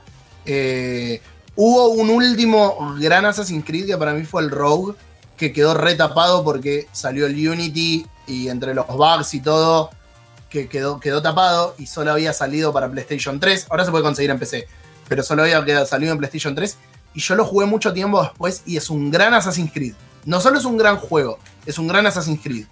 Eh, pero lo que tiene es que migraron a otro tipo de gameplay completamente distinto. Más de Witcher. mucho más de Witcher. Y lo hicieron Sí. RPG. Y termina siendo extenso por ser RPG. Es RPG, no es Eso nivel al, que, eso al que le gusta. no, es ¿eh? nivel, no es nivel Witcher de Sí, RPG. sí. Y es- sí, sí, lleva como sí. 200 Ah, horas. Ah, no, no, no Sí, por sí, las sí. horas y no porque tenga subida de habilidades. No, no, no, por las profundidades del gameplay Ah, también. bueno, ¿eh? bueno, eso no sabía. Los- Mira, mira, yo, yo no voy. me- Perdón, yo, yo por ejemplo que estoy jugando Odyssey y ahora lo tengo abierto acá. sesen- llevo 60 horas y no llevo, no llego el 50% de todas las cosas que es Bien. para hacer. Mira, Entonces- a mí el Odyssey, sin terminarlo completo, o sea, terminando la campaña, pero dejando misiones, me duró como 90 y pico de horas. Bueno, yo, yo además de eso, bueno, compré, no tengo los DLC, tengo para terminar, se- continuar la historia. El problema es que yo lo, lo- lo que hablábamos en el corte, yo lo tengo en Steam, porque están todos los Assassin's Creed en Steam, excepto el Valhalla. Ese no está en Steam. Bien, sí, tiene Eh, sentido. Pero, a ver, también hay una cosa. A la gente nueva, si es tan profundo y tan intenso, tal vez a una persona que le guste más lo histórico, tal vez meterse directamente a Assassin's Creed con los- las nuevas sagas, tal vez es muy chocante. ¿Sabes, sabes qué pasa? L- Los chabones ya con Origins migraron al RPG y, y hay gente a la que no le gusta. A mí la realidad es que que sea tan RPG no me gusta. A mí me gusta que sea más clásico. Sigo jugando Assassin's Creed porque me gusta Assassin's Creed. La historia. A ver, a mí me, No me- claro. a mí me encanta el, el apartado histórico y cómo juegan con esa cosa de conspiración y más allá de que la mecánica me gustaba. Pero está bien, llegó un momento que fue Y cansador está- y, ya está. Y está plagado. Y está plagado de puzzles. Porque Ah, eso a veces eso- uno se olvida. Pero Assassin's Creed 2 tenía la- los, glitch- los, gli- los glif- glifos que tenías que descifrar y te daban el video de la verdad y se quedaron ahí. Assassin's Creed Origins, Odyssey, Valhalla, está plagado de puzzles y que son muy jodidos porque tenés que deducir el lugar. Hay muchos que te lo vas a topar y te lo vas a topar eh, de suerte. Pero tenés que deducir el lugar de donde están. Tenés que deducir cómo se resuelven. O sea, no es tan fácil como decir, bueno, vas acá y tenés que mover unas cositas. Tenés cosas de esas, porque las tumbas son así, por ejemplo. Pero después los puzzles realmente difíciles son bastante complicados. Ahí hay algo que, que- que yo quería contar, bueno, que, que está en Odyssey y creo que en Valhalla lo han hecho. Ha- Hay un modo, cuando vos empezás el juego, te pregunta, en el Odyssey, no estoy hablando, el que se llama modo dis- Discovery, o sea, modo descubrimiento. Si vos lo activás, y esto, esto lo, digo porque yo tengo una cuestión bastante obsesivo-compulsiva con borrar todas las cositas que salen en el mapa. Sí. Este, el juego está hecho para que vos, a medida que vas desbloqueando y conociendo los lugares, te empiezan a aparecer las cosas para hacer si vos lo Sí. activás. Si vos no lo activás, directamente te aparece todo lo que hay para hacer y podés ir. O sea, es como tipo completionista. Ahora, de la otra manera, que es este modo que vos estás diciendo, que los puzzles tenés que ver a dónde están, encontrarlos, como que de alguna manera te, te, te pone esa cuestión de exploración que yo creo que antes no existía, sino que vos lo que podías hacer era te marcaban en el mapa y si no te lo marcaban en el mapa lo buscabas en internet. Esto la idea es de que vos vayas a un lugar, te- hagas la historia de ese lugar, ¿sí? que Valhalla tiene, tiene eso como que vos zarpás esos, hacia esos lugares.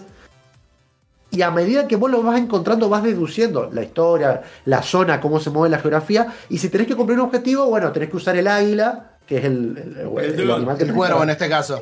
el, el dron sería como el dron, porque la vista de dron, en el, caso de Valhalla el cuervo. para ver a dónde se encuentran las cuestiones más escondidas y que No aparte solo- tiene su progresión. No solo eso, en, e- en el modo, o sea, y eso está bueno porque le dan a la gente la posibilidad de si lo tenés que rushear. Yo cuando arranqué con eso en el Odyssey dije, lo quiero jugar como se debería jugar y le saqué todo. Y a las 6 horas dije, bueno, pero estoy trabajando, porque lo tengo, la reseña es un trabajo. Entonces le activé la guía porque si no lo iba a terminar en 200 horas, no en 90. Ujú. Eh, Cosas que pasan. pero Sí me pasan a mí. pero tiene, pero tiene eso de decir, che, tenés que buscar a tal persona y habla con alguien. Y ese dijo que la persona estaba al norte del lago no sé qué. Y entonces tenés que triangular la posición. Y cuando vas a la posición que triangulaste, usar el águila para identificar el objetivo. Y eso está muy bueno. Ojo, una de las cosas que también me parece que está muy bueno es que cuando vos, por ejemplo, supongamos que sos como yo, que, que vas haciendo como los lugares, a medida que vas avanzando, vas haciendo los lugares que te va marcando. Y de repente no, te- no estabas en la misión, pero encontrás un objeto de misión que lo agarrás y no sabes para qué es. Y después de encontrar la misión y el tipo dice, ah, sí, porque tal Sí. bandidos Ah, me robaron tal cosa. Y Entonces hay una, hay una, como un diálogo en el que le dice, ah, sí, pero acá lo tengo. Bueno. Ah, qué rápido, te dice. Bueno, como que de alguna manera vos lo vas completando, te deja avanzar. No es que, por ejemplo, el de Witcher te pasaba al revés. De Witcher vos lo hacías, iba a buscar la misión y no te spawneaba el el ítem Claro. Si no activaba la misión. Entonces volvías Claro. y resulta que lo tenés que volver a hacer. Oye, algo que a mí Pero me esto es como eso- un poquito más Sí. orgánico. Esa diferencia con Fallout 3, Fallout New Vegas, que tenías esa cosa de que tal vez te contaba las cosas, hacías el objetivo y después hablabas, ah, sí, ah, ya lo hice, ah, mira qué rápido, te hacen cosas así como que desenvuelve otra cosa. Eh, a ver, igual, gráficamente, el juego lo que yo sí le veo un avance a la Odyssey, lo veo mucho más nítido de alguna manera, las animaciones las veo más fluidas. Eh, es mucho. Es mucho más lindo en lo que son los entornos. El personaje se sigue viendo como alguna cosa caricaturesca, pero vos ves los pastos, por ejemplo, y tiene momentos en los que decís, yo no sé si estoy viendo un cuadro o es algo medio tirando al fotorrealismo. Es como que tiene un intermedio entre esas cosas. Sobre todo cuando ves el pasto mezclado con el barro, con el agua, con... Son cuadros, ustedes ven las imágenes que saqué y me quedaron un montón, tengo una carpeta llena de fotos, pero ustedes ven las imágenes que saqué eh, y las que son de, de paisaje son una locura. Sí, sí, son una sí. locura. Gráficamente es muy, muy hermoso. El uso del banco, o sea, hay uso de banco en el juego. No, Ah, mira, Podés, podés usar, podés usar, de hecho, una de las imágenes estoy eh, en el barquito, pero lo usé para moverme. eh, en, en Valhalla- esto en Valhalla en general. Si bien vos usás el barco vikingo, Sí, el bote. te sirve únicamente para moverte y hacer las raids, que como un buen vikingo, y eso te va a dar elementos que los vas a usar para mejorar tu campamento y toda la bola. Eh, pero no es agresivo y mandatorio como en el Assassin's Creed Black Flag. Bien. A, a- a- a todo esto lo que estábamos hablando de- de- del arte, yo creo que lo que tiene de gráficamente un poco mejor, sobre todo que Odyssey, es que tiene más variedad de, de entornos. O sea, eh, llega un punto, por ejemplo, en Origins esto obviamente es todo desierto. Este, en, en- en el de Grecia, en Odyssey, de alguna manera este, es lindo, pero es siempre lo mismo. O sea, es todo el Mediterráneo y realmente lo mismo. No, no- no tenés nieve. Por lo menos en, en los juegos y los DLC. Estoy viendo nieve. Este, o, o algo que cambia. Obviamente acá estamos viendo nieve, hay lugares que son más boscosos. Si bien eh, tiene eso, como dijo Fran, tiene esos mapas que son Noruega, eh, Britania, este, incluso Asgard, que yo no lo he visto, pero me imagino que como puede ser, no, no debe ser como Thor, pero Claro. vamos andando. Ya Este, otra cosa que tiene en cuanto a lo gráfico es que, y que me parece bien, está muy bien eh, manejado la cuestión de la brutalidad de los vikingos. O sea, cuando agarran y, y en la misma nieve, el flaco como que lo desnuca el flaco y cuando lo tira al piso le pisa la cabeza y salta toda la sangre y todo eso. Está Sí, o muy cuando haces, un ataque, brutal. cuando haces un ataque fuerte que le arrancás un brazo o la cabeza y vuelan los miembros Bueno. para todos lados y tenés sangre por todos lados. Esa característica que a mí me gustó de Assassin's Creed 3, de cuando el- esa forma de atacar que tenían los, los, los indios, los aborígenes de ahí, tenía ese tipo de animación que como que de repente cambió brusco de cómo atacaban, así toman la, par- la particularidad de cómo era la, la cultura esa, la Hmm. forma de atacar. Eh, Bunker, El manejo del barco eh, es igual que en, que en los Assassin's Creed anteriores. eso es lo que lo contó. Eh, a ver, El de la foto que está, que es un barquito con el remo, sí, se manejan más o menos igual. La barca vikinga, sí, también. Se siente, se- ¿Sabes cómo se siente? Como el de Origins, que era lo del barco a remo. Se siente una cosa así, no tiene gran diferencia. No, de nuevo, no es tan agresivo como era Black Flag y como era Assassin's Creed 3, que tenías que subir vela, bajar vela, moverle, bajar. O- Odyssey, Odyssey así. En el Odyssey, que bueno, como para compararlo, Sí. este, de hecho vos tenés que levelear el barco, o sea, su- subirle dif- con diferentes eh, eh, No. recursos, No subirle, por ejemplo, la, la cali- por ejemplo, eh, cuánto, cuánto vida tiene el casco, si Sí, tenés sí, cuatro más verdad. remeros con más fuerza, si haces más daño, si haces daño con fuego para prender fuego a los otros barcos, eso como que lo vas cambiando, además de cambiar la, la estética, que eso también lo puedes cambiar, tanto del no, barco este- este como de la gente que tenés. Este eh, en Origins y en este fue un. ¿Tenés un barco y lo vas a tener que usar? Sí. Eh, ¿Le vas a tener que dar bola? No. Es como el, Assassin- es como el Rogue en ese sentido. Ah. Eh, tenías el barco, era importante usar el barco porque te, te la pasabas eh, yendo por, por partes del círculo polar. Eh, pero cuando decías, che, lo tengo que levelear mucho, no, no le des tanta bola. No, no, no era tan, tan No, no, ojo, yo amaba personalizar el barco. Lo amaba. A- no, a mí, me hinchaba, a mí me hinchaba mucho las bolas. Llega un punto, por, por- por lo menos Yo prefiero que no esté llega un punto. Claro, no, llega un punto donde directamente está bueno porque vos decís, tengo lo mejor o lo, lo- lo- lo que más me gusta de esto. Y ya es como que todo lo demás, cuando ya lo tenés que seguir haciendo, es como. Ya está, basta. Es, eso es lo que tiene por ahí de usar tanto el barco. Antes del tema, que quedan dos minutos, quiero saber, lado negativo, porque a ver, siempre comparado con las anteriores entregas, hablemos de Assassin's Creed en general, porque decir, no comparemos con, Eh, el Valhalla. con Valhalla Mira. comparado con el Odyssey y el Origins, que es como esa nueva categoría. Yo no le tenía fe. Mm. La verdad, cuando mostraron, cuando presentaron el tráiler de Valhalla, dije. Origins me gustó por el setting, Odyssey se me hizo demasiado largo. La verdad, si esto va a ser más de lo mismo y va a ser un The Witcher de Assassin's Creed, mucho no me caliento. Y cuando lo reseñé, me encantó, porque aparte de tener, sí, ser un Witcher de Assassin's Creed, traía muchos elementos de los Assassin's Creed clásicos para lo, la- lo que era la investigación y el asesinato. Eh, entonces fue como que no le, no le vi eh, aspectos negativos. Debo haberle puesto algún aspecto negativo en la review en este momento, la verdad que no me lo acuerdo. Sí te puedo hacer una comparación entre el asedio de París y los anteriores, y es que el asedio de París, a diferencia del de los druidas, me resultó que tiene una historia muy interesante, eh, los, porque los personajes me interesaron cómo estaban contados. Eh, me gustó eso de que se sintiera una historia más estructurada y que si bien vos tenés la posibilidad de irte a hacer lo que se te cante el culo, porque tenés eh, otras misiones porque es RPG, pero vos podés eh, hacer la historia de forma lineal y la progresión de a quién ir a matar y todo es más parecida al 1, al 2, al 3, etc. Eh, y después por ahí que lo único negativo sea si alguien tiene que arrancar hoy y ir a jugar Assassin's Creed el asedio de París, el nivel 200 es muy agresivo. El de los druidas, si no me equivoco, creo que estaba en nivel 50. Entonces, si bien el juego te va a ir llevando, porque Valhalla tiene enemigos que tenés que tener nivel 160 para matarlos de- del culto, eh, es como que si tenés que arrancar e ir al nivel 200, es, es medio agresivo. Bien. Es lo único que le veo como negativo. Ahora, lo negativo es positivo porque lo que tenés que hacer es jugar. Sí, sí, sí, yo decía comparado con anteriores.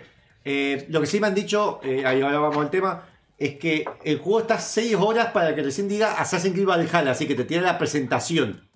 ¿Puede ser? Me dijeron que estaba bajo horas. Sí, pero pas- pasa en Origins, pasa en Odyssey Ah, y pasa en Valhalla de nuevo. Bien. Eh, El prólogo es largo. De hecho, eh, pseudo spoiler. A ver, ya hablamos de Leila Hassan, ya sabemos que hay presente.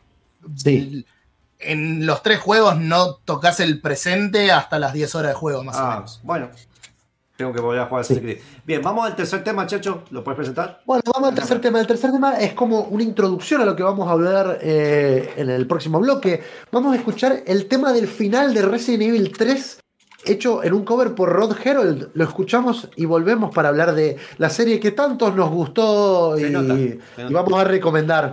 Guiño, guiño. Nos vemos en dos minutos.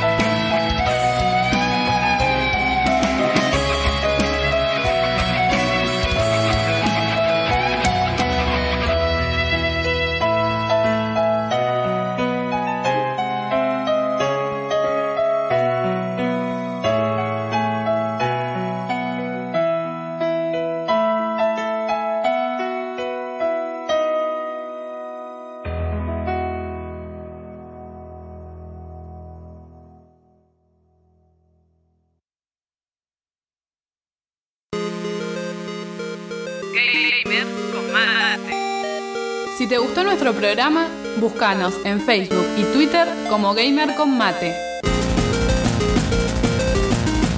Escuchanos todos los sábados a las 19 horas en Radio UTN 94.5. Videojuegos y delirios místicos.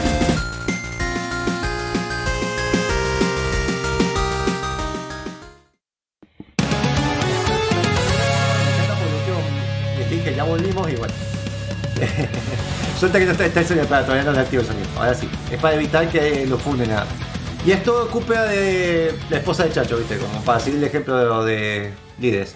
Vamos a. Tendrás que ver. No sé, ¿viste? Cuando se escapa una palabra y la culpa. Ejemplo de líderes. Ok. Sí, no quise. amigo.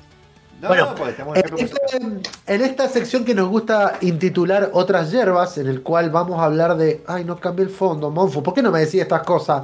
Yo tengo un fondo de zombies para estas cosas, mirá. 50 Ah, Ahí está. es- Este- Está buenísimo. Bueno, vamos a hablar de una serie que salió eh, a en Netflix. Solamente la claro, solamente la pueden ver en Netflix eh, el 8 de julio. Mira, yo creo que después- el 8 de julio de 2021. Eh, que se llama Resident Evil Oscuridad Infinita o Infinite Darkness. Vamos a hablar en, en inglés porque me parece mejor que Oscuridad Infinita. Este. mm, Se te va a enojar, una- Katy, ¿eh? Bueno, disculpame, pero yo soy latino, guacho. Bueno, este es una serie de animación hecha todo con CGI. O sea, es una serie de animación como las películas anteriores que también la- las agregaron en Netflix de Resident Evil, ya sea Vendetta, Damnation y la otra que no me acuerdo cómo Ah, se llama. no The Generation, que fue la primera. Que es la buena. Este. Sí, es la buena. es- son todos hechos con CGI. De alguna manera es una serie de acción y de terror, ¿sí? Muy parecido a los juegos. Si no lo jugaron, muy probablemente la mitad de las cosas no las entiendan, porque si bien te hacen una introducción, eh, vale la pena si jugaste los juegos de Resident Evil eh, hasta el 4, ¿sí? O sea, incluso los originales. Esto pasa Pero, después de eh, qué? Lo que sucede, esto es en el, Entre el 4 y en el 6. 2006, entre el 4 y el 5. ¿sí? Y esto, y Sí, esto entre el 4 y el 5, sí. tiene un porqué al final, pasa que no quiero entrar en spoilers, pero sigue a los protagonistas de Resident Evil 2, que es Leon Kennedy y Clay Redfield, como podemos ver en el tráiler. Todos los capítulos duran entre 25 y 28 minutos, o sea, son media hora de, de- de cada uno y son solo cuatro. Que para mí eso ya es, ya, ya es el primer atisbo de por qué hicieron una serie y se podrían haber hecho una película directamente como hicieron todas las otras, Sí. eh, con el mismo runtime y quitando algunas cuestiones medias lentas. Porque hiciste la pausita para Eh, ir al baño. ¿Vos ya, ¿La usaste la posita para el baño? No, digo, pues la película, ¿viste? Ah, terminé el capítulo de hoy, voy al baño. Sí. no es culpa nuestra que tengas la vejiga chiquita, queríamos Es verlo todo de corrido. Es mi disculpa de Bueno. Como una introducción muy, muy, muy chiquita, voy a tratar de no entrar en spoilers, sino que voy a hablar de lo que se ve en el trailer y de la trama que te lo dice en la misma. Perdón, perdón. En, en Eh, España, perdón, en España es la tiniebla eh, infinita, no la oscuridad. Sí, exactamente. eh, eso en, en Netflix te lo dice igual. Ah, no, en Latinoamérica. Así que muy bien. Tiniebla. Ti- ti- Dice tiniebla. Tiniebla, bueno, el otro oscuridad. Claro. Este, bueno, lo que ustedes están por ahí vi- viendo cuando anunciaron esto de Resident Evil Infinite Darkness, también anunciaron el re- una serie tipo reboot, pero hecha con personas de Resident Evil. Sí. Eh, de esa vamos a hablar probablemente cuando salga, porque yo, te- yo tengo ganas de verla por más de que todo lo que... Sí, seguramente va a hablar de, de- otras cosas.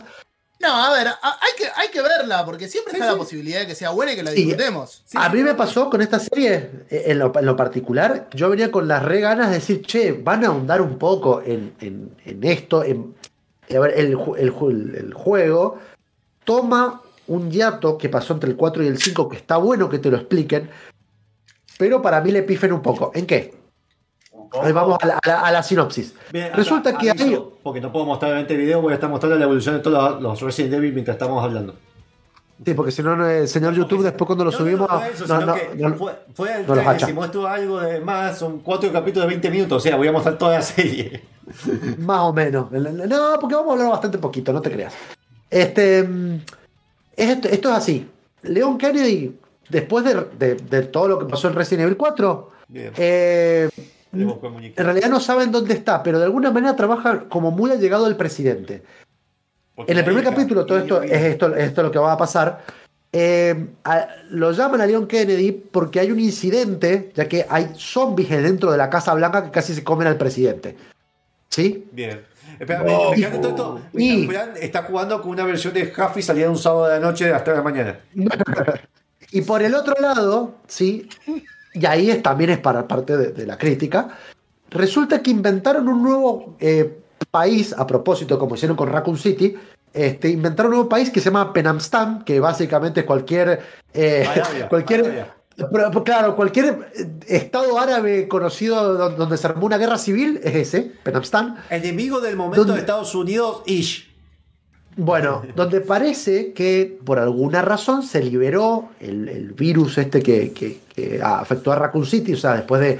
Parece que el gobierno ocultó muchísimo lo de Raccoon City, pero todos están contentos, no le piden juicio político al, al presidente ni nada, sino que No, están no, contentos porque por está bien cubierto. Porque ocultaron un virus mortal, no hicieron una joda. Bueno, y resulta que... No hablemos, de, no hablemos de política, por favor. Igual, es tema de momento, es imposible, somos argentinos. Lo Este, tiraste vos, boludo. La, fiesta la tengo acá atrás. La fiesta la tengo acá atrás. Este fue un descuido. Eh, este- bueno, Nombre del programa. bueno, anótalo, por favor. Lo que pasa, no sé si alguna vez alguno de ustedes vieron la caída del halcón negro. Sí. Pasa lo mismo. lo- aparte, eso, el primer capítulo están 10 minutos con esta parte. Perdón. Es- Bajan, bajan un Black Hawk en ese lugar de pará. Resident Evil 1, perdón, es así. Bueno, yo- pero lo vamos a perdonar porque primero, no sabemos de qué hablamos en Resident Ah. Evil 1 y el juego es nada que ver. Bien. ¿Sí? En este bajan un helicóptero militar en, una, en un país que no existe.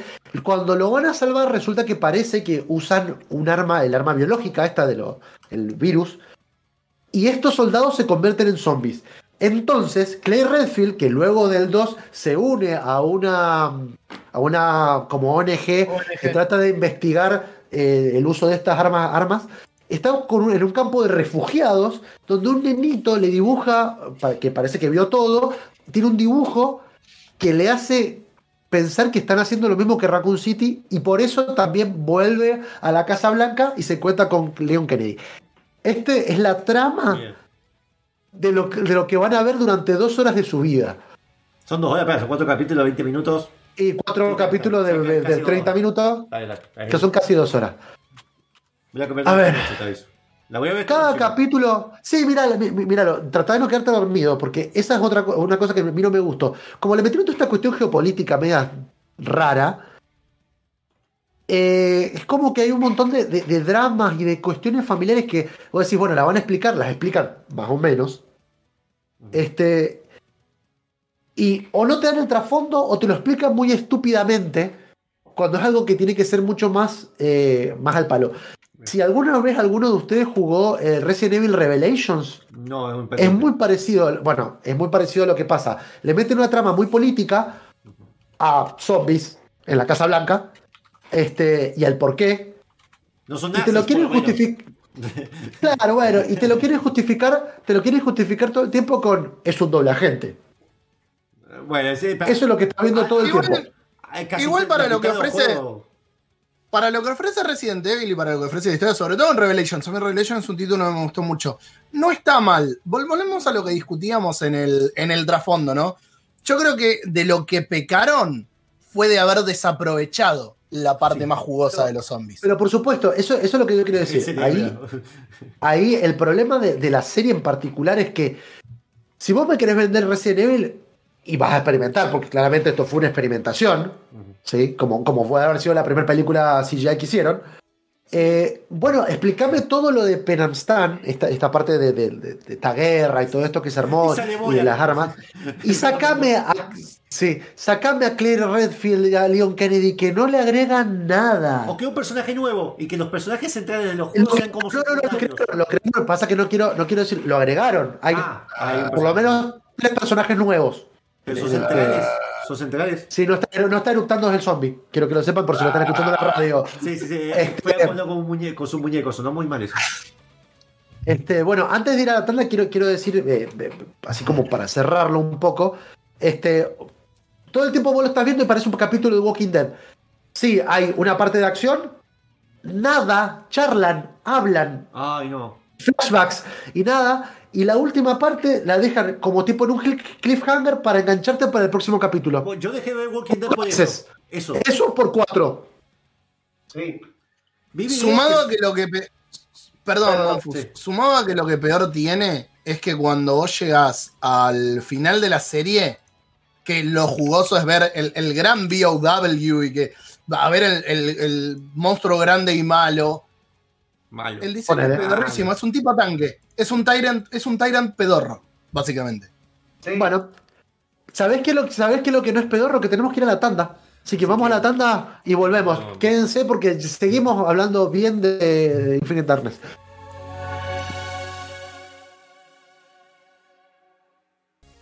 Eh, ¿Me están escuchando? O sea, me se apagado. ¿Me están Sí, sí, sí, Sí, sí, escuchando.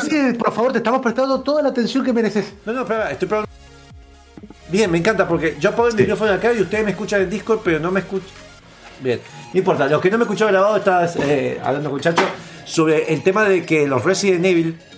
eh, yo no entiendo por qué no aprovechan y hacen una serie en CGI. No te digo que, pero tomando la esencia de Resident Evil con un personaje principal y que todo lo demás sea secundario, pero como que vaya por otro lado, que no nos cuenten de nuevo lo mismo. No entiendo por qué no aprovechan. Eh, esto, esto, va- esto es eso. Pero, Trata de ser pero, tenés otra, claro, tratan de hacerlo, pero entre medio te meten.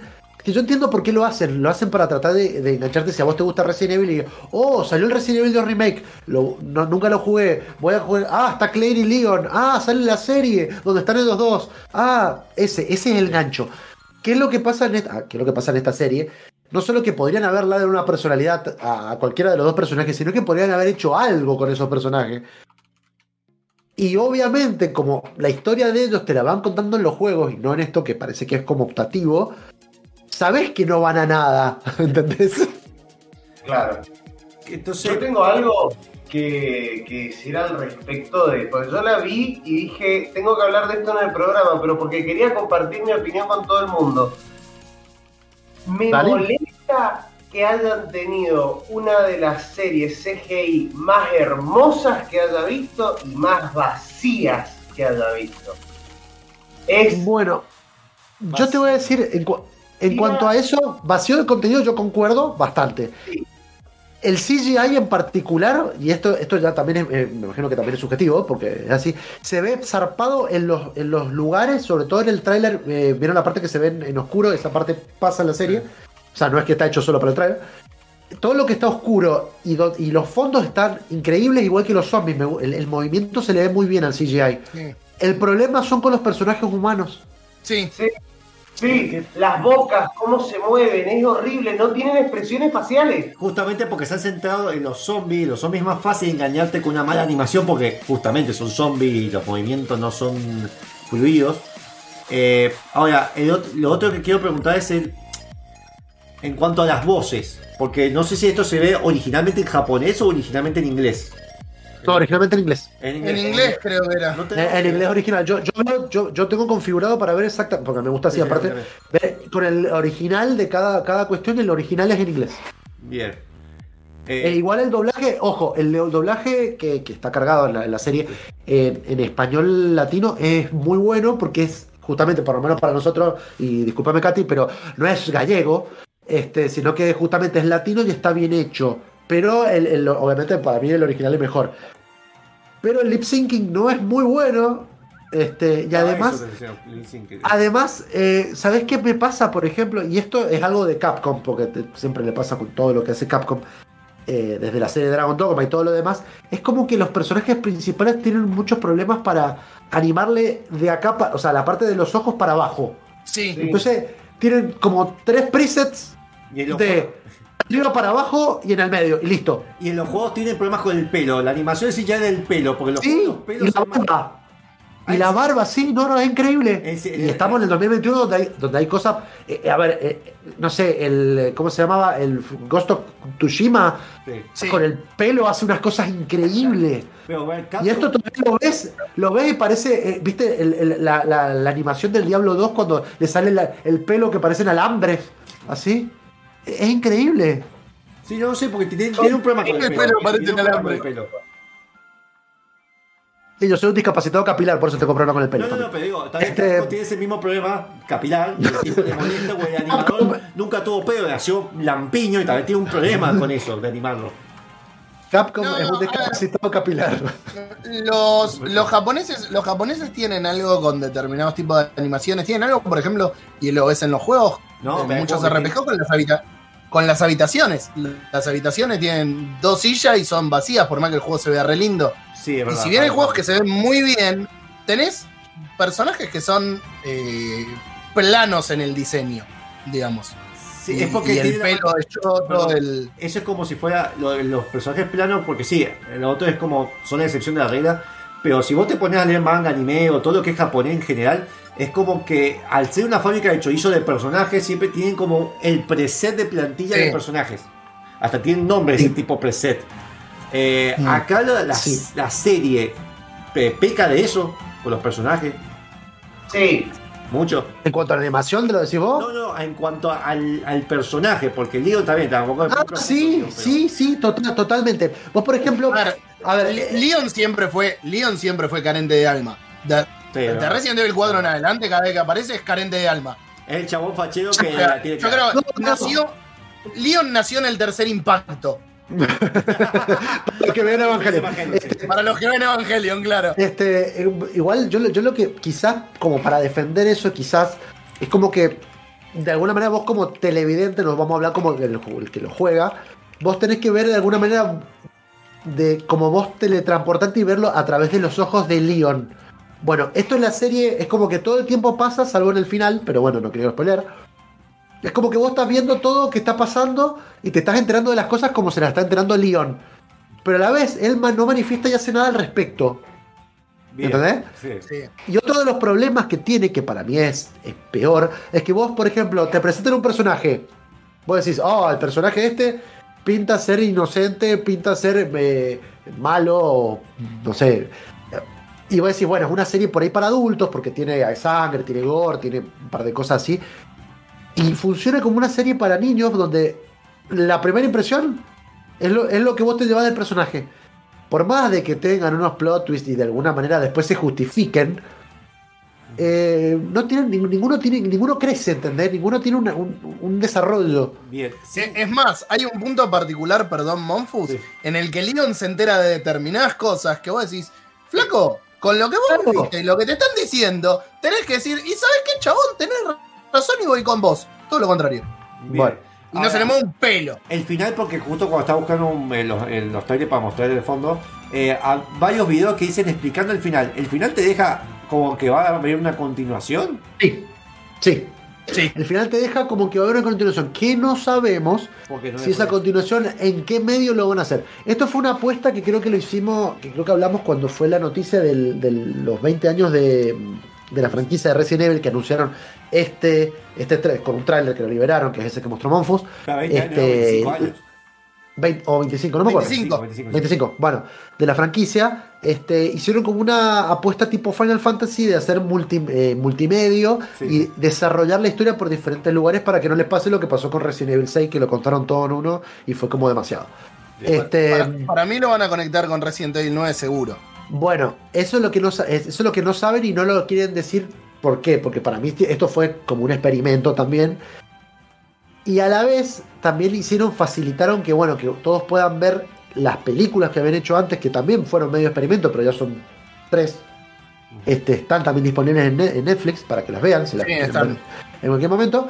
Este, y la, la serie nueva. Entonces no sabemos si esta continuación la van a hacer en forma de fichas, en forma de serie, en forma de juego, o en forma de no sabemos qué medio.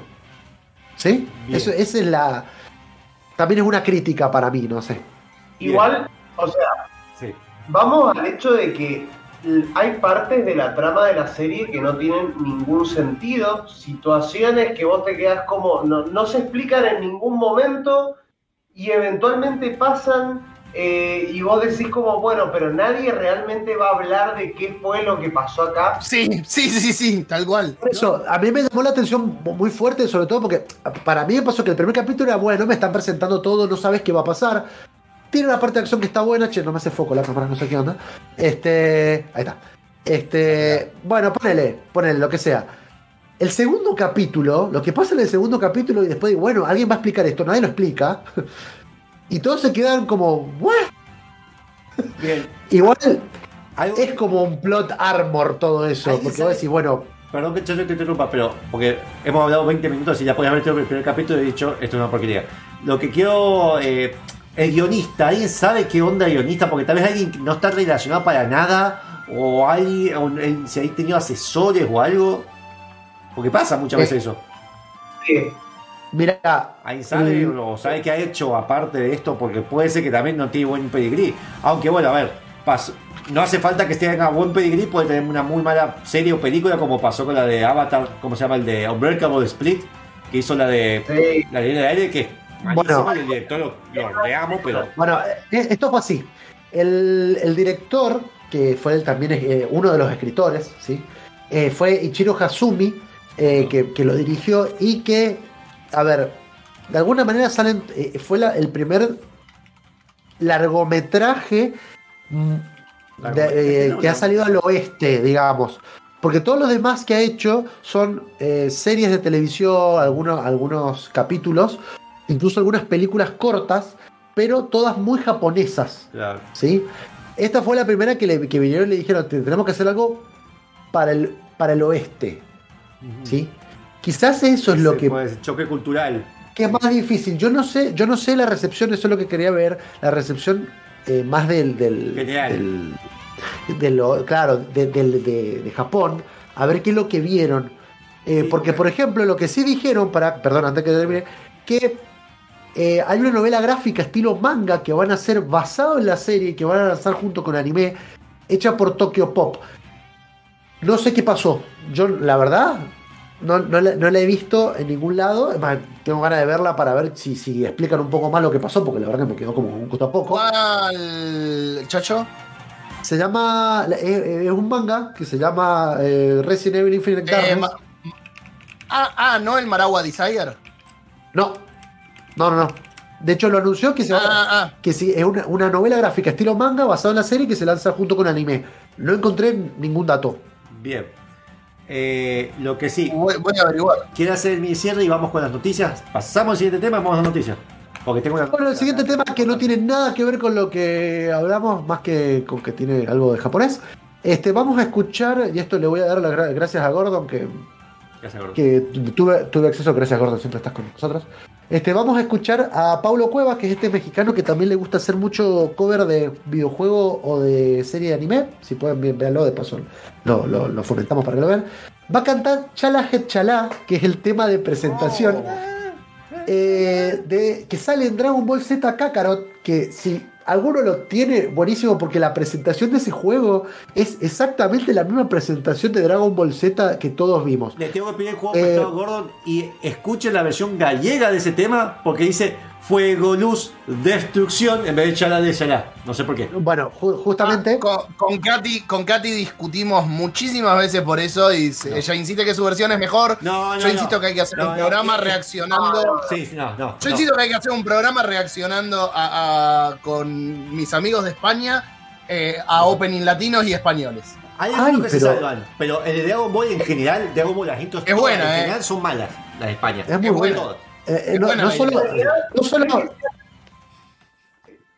Sí, no solo es buena idea, sino que vamos a escucharlo. Este tema, y esto es lo que quería decir del este tema, del tema, no, no, más de eso, del tema, es que lo va a cantar en latino y luego en japonés. O sea, vamos a escuchar las dos cosas en el tema. Dale. Así que bueno, lo escuchamos y después si quieren hablamos de eso y hablamos de, Dale, de la noticia. chao.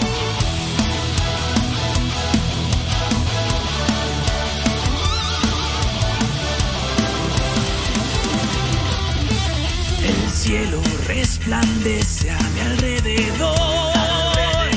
Al volar, destellos brillan en las nubes sin fin. Con libertad puedes cruzar hoy el cielo azul. La verdad huye a un golpe de pronto en ti. Como si un volcán hiciera Glaciar. Podrás ver de cerca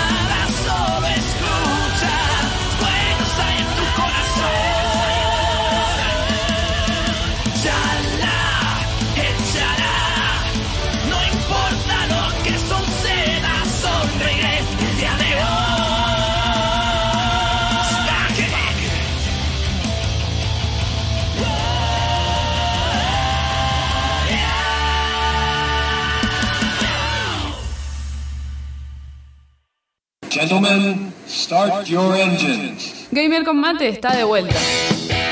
Gamer con mate.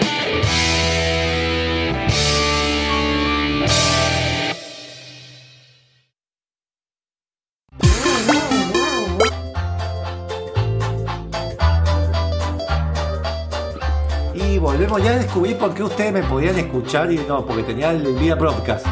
Pero no se transmitía, así que. Me gusta, me gusta que Monfus arregla las cosas mientras está. ¿Puedo seguir hablando? Gracias. Sí, ahora sí. Bueno, vamos a hablar un poco de, de las noticias. En realidad, de, de- de paso, le, le- le agradecemos a Gordon que me Ay, hizo no. ver que, eh, que el Dragon Ball Z Kakarot eh, tiene este tema y bueno, lo podemos pasar en la radio porque se puede.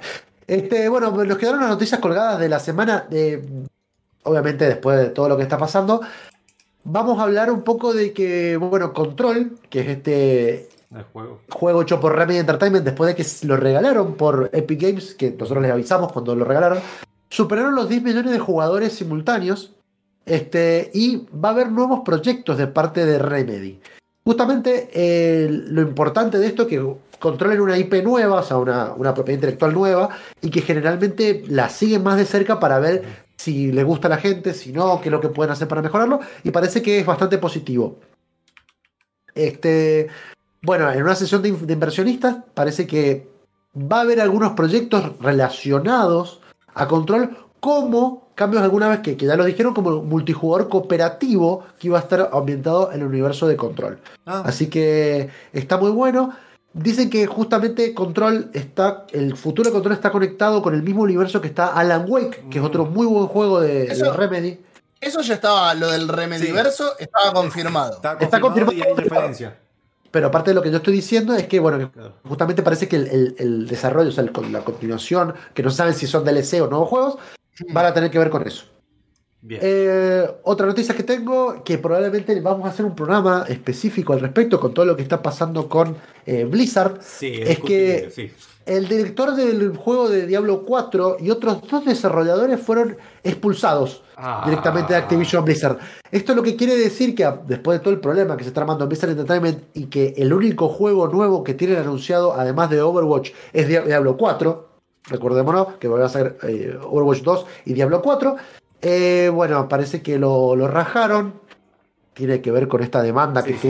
Eh, de acoso sexual, bueno, y demás. Que recordemos, Este- esta demanda hace, después vamos a pelear, pero hace 3, 4 años, no es que ahora salió, solamente que ahora explotó. Exactamente, ahora explotó y el problema es que, bueno, a, a lo, a lo que vamos a hablar en este momento es que justamente eh, parece que de alguna manera esto sin confirmarse eh, pondría un alto al desarrollo del juego y probablemente a muchas cosas que está haciendo Blizzard. Así que No hay, una- no hay pro- no hay problema, a Diablo 4 no le tenía fe y. Pero yo quiero el Diablo, yo quiero lo del Diablo 2.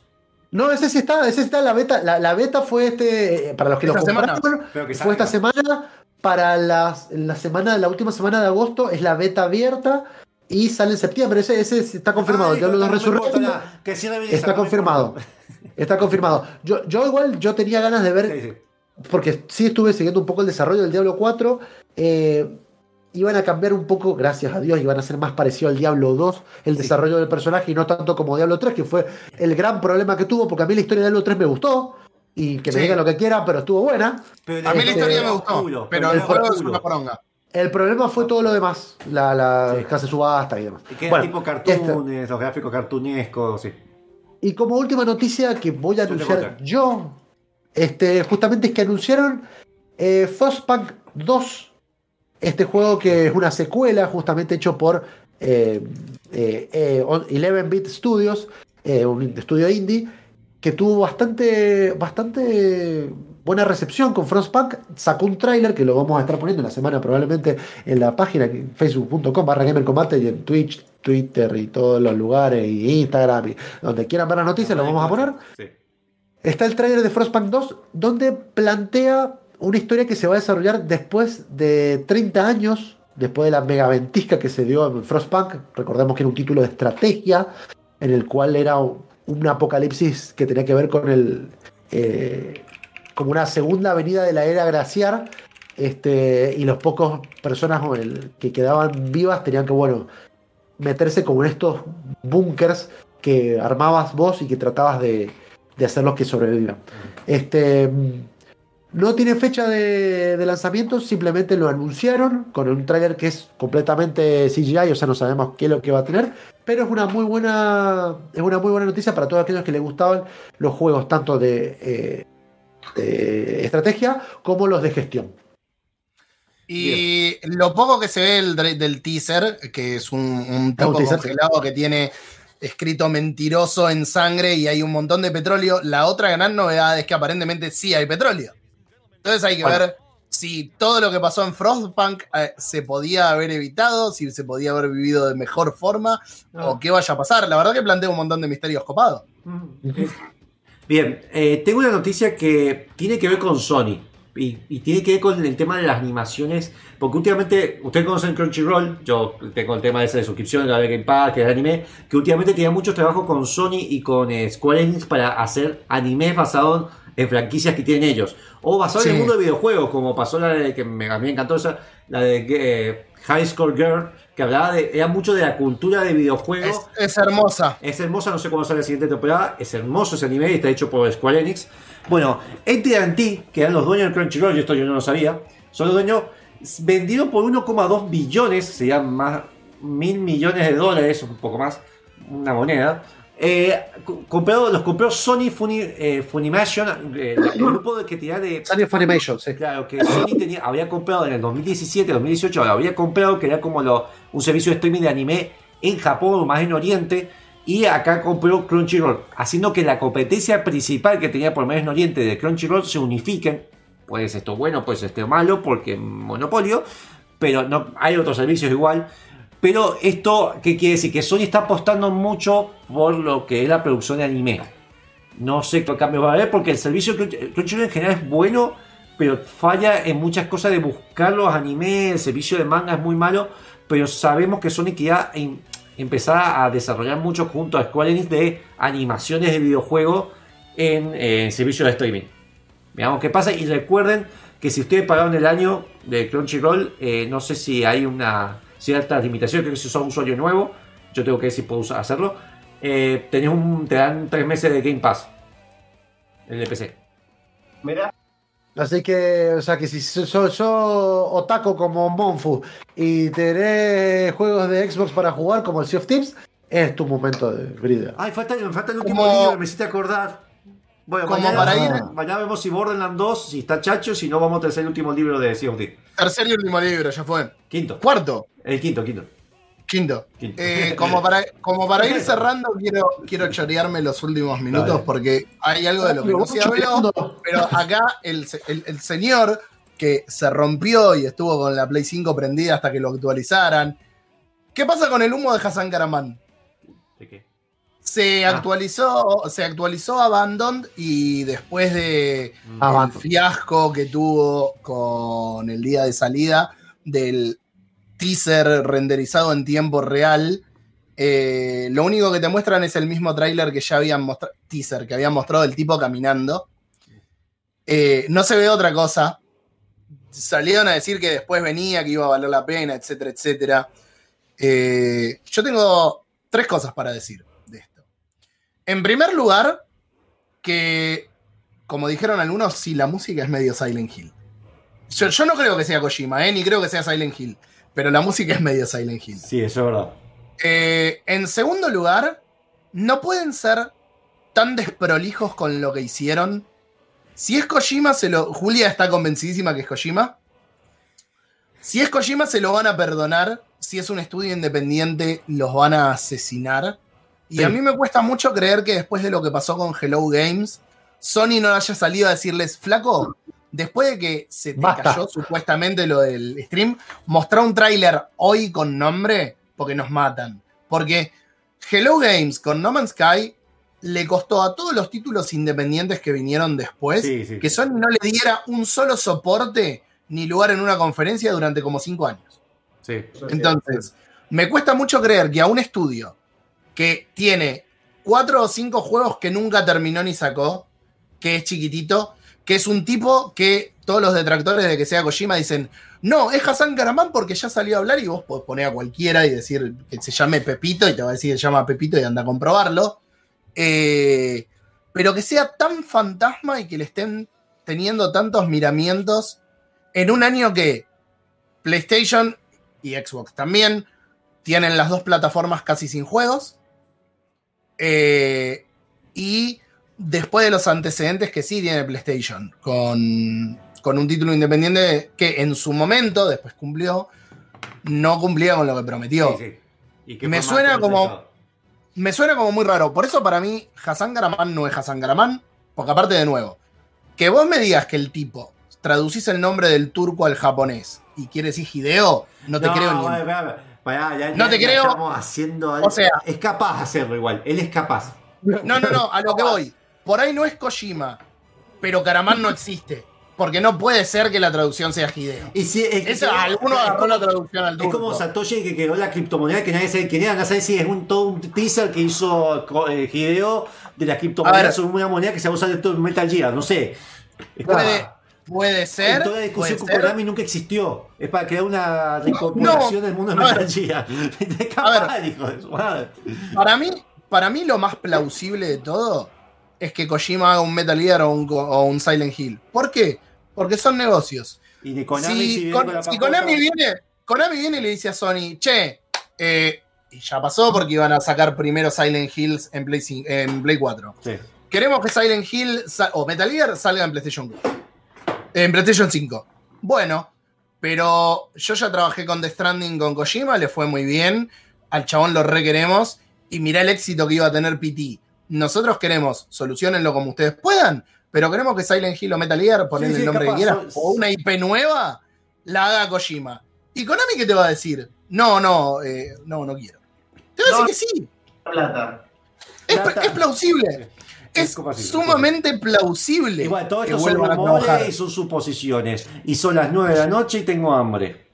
Sí, Bueno, exactamente. Y yo creo que toda la gente que nos está escuchando tiene que recordar que estamos todos los sábados de 19 a 21 por eh, 94.5 FMUTN si nos están escuchando por la radio, este, o por fmutn.com.ar, por facebook.com barra gamer con mate, donde pueden incluso escribirnos, vernos las caras y decirnos lo que quieran, por twitch.tv barra gamer con mate también. Pará, eh, manden- nos pueden mandar un mensaje como si fuera una cartita como la de nivel X que vamos a leer algún día, la que mandó Chacho cuando era chico, y podemos hacer cartas de la gente que nos manden cosas así.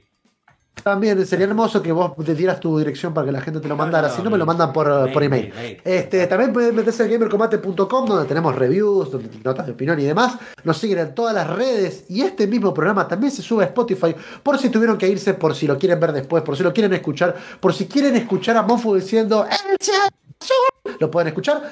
Este, así que yo los despido hasta el próximo sábado a las 19. Recuerden también que si quieren que Monfu empiece a streamear todos los Assassin's Creed leyendo cada No, no, una de las cosas que aparecen, No, no. donen 50 centavos. Nada más. Nada, Eso no, argentino, ¿no? Chao, chao Booker. chao, Aceptamos patacones. Booker. Pata que como está la cosa querer que vuelvan. Nos vemos con el zombie y Leonel Campoy saluda. Adiós. Adiós, nos vemos. Hola amigos, mi nombre es Leonel Campoy. Si el programa Gamer con Mate te gustó, el próximo te va a encantar.